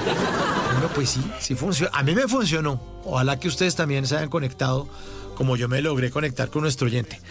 Muchas gracias a todos por su sintonía. Ya llegamos llegando al final de Bla Bla Blue.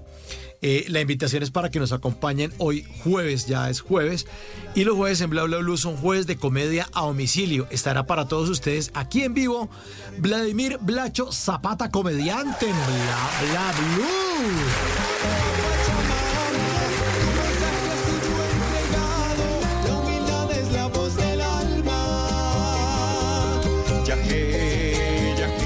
Además es jueves de numeral TVT, jueves para recordar. Esta noche vamos a recordar, pues a propósito del 14 de febrero y que unos se celebran San Valentín y otros no, y otros no, que eso es para los gringos. Bueno, pero para la disculpa, la disculpa de San Valentín, pues hizo que nuestro queridísimo Gabriel Uribe, que es eh, historiador y que es un gran conversador y escritor, que nos acompaña aquí en las noches de Bla Bla Blue los jueves, pues dijo que ¿por qué no hacemos romances en la historia? "Ah, pues hágale entonces. Pues esta noche vamos a tener a Gabriel Uribe hablándonos en el jueves de Numeral TVT acerca de romances en la historia. Esta noche en Bla Bla Blue.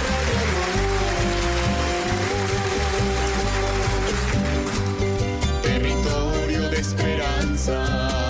Todos ustedes, muchísimas gracias por su sintonía. Nos encontramos entonces después de las 10 de la noche. Ya estamos listos para voces y sonidos. Vamos a tener una actualización de las noticias más importantes de Colombia y el mundo. En el control máster, el señor Germán García. La producción es de Diego Garibello. Y mi nombre es Mauricio Quintero, quien nos espera aquí en Bla Bla Blue. Conversaciones para gente como todos ustedes, como todos nuestros oyentes. Gente muy despierta. Hasta entonces, chao, chao, muchas gracias.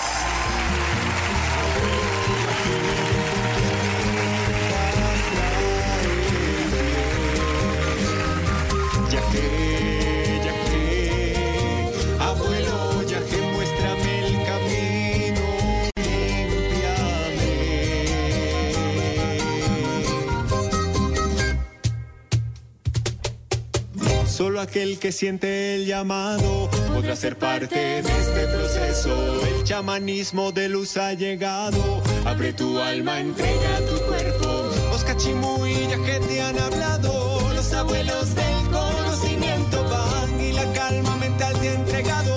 Para que tú estés consciente y atento. Canta, canta los mantras que el cielo te ha brindado y no seas inconsciente.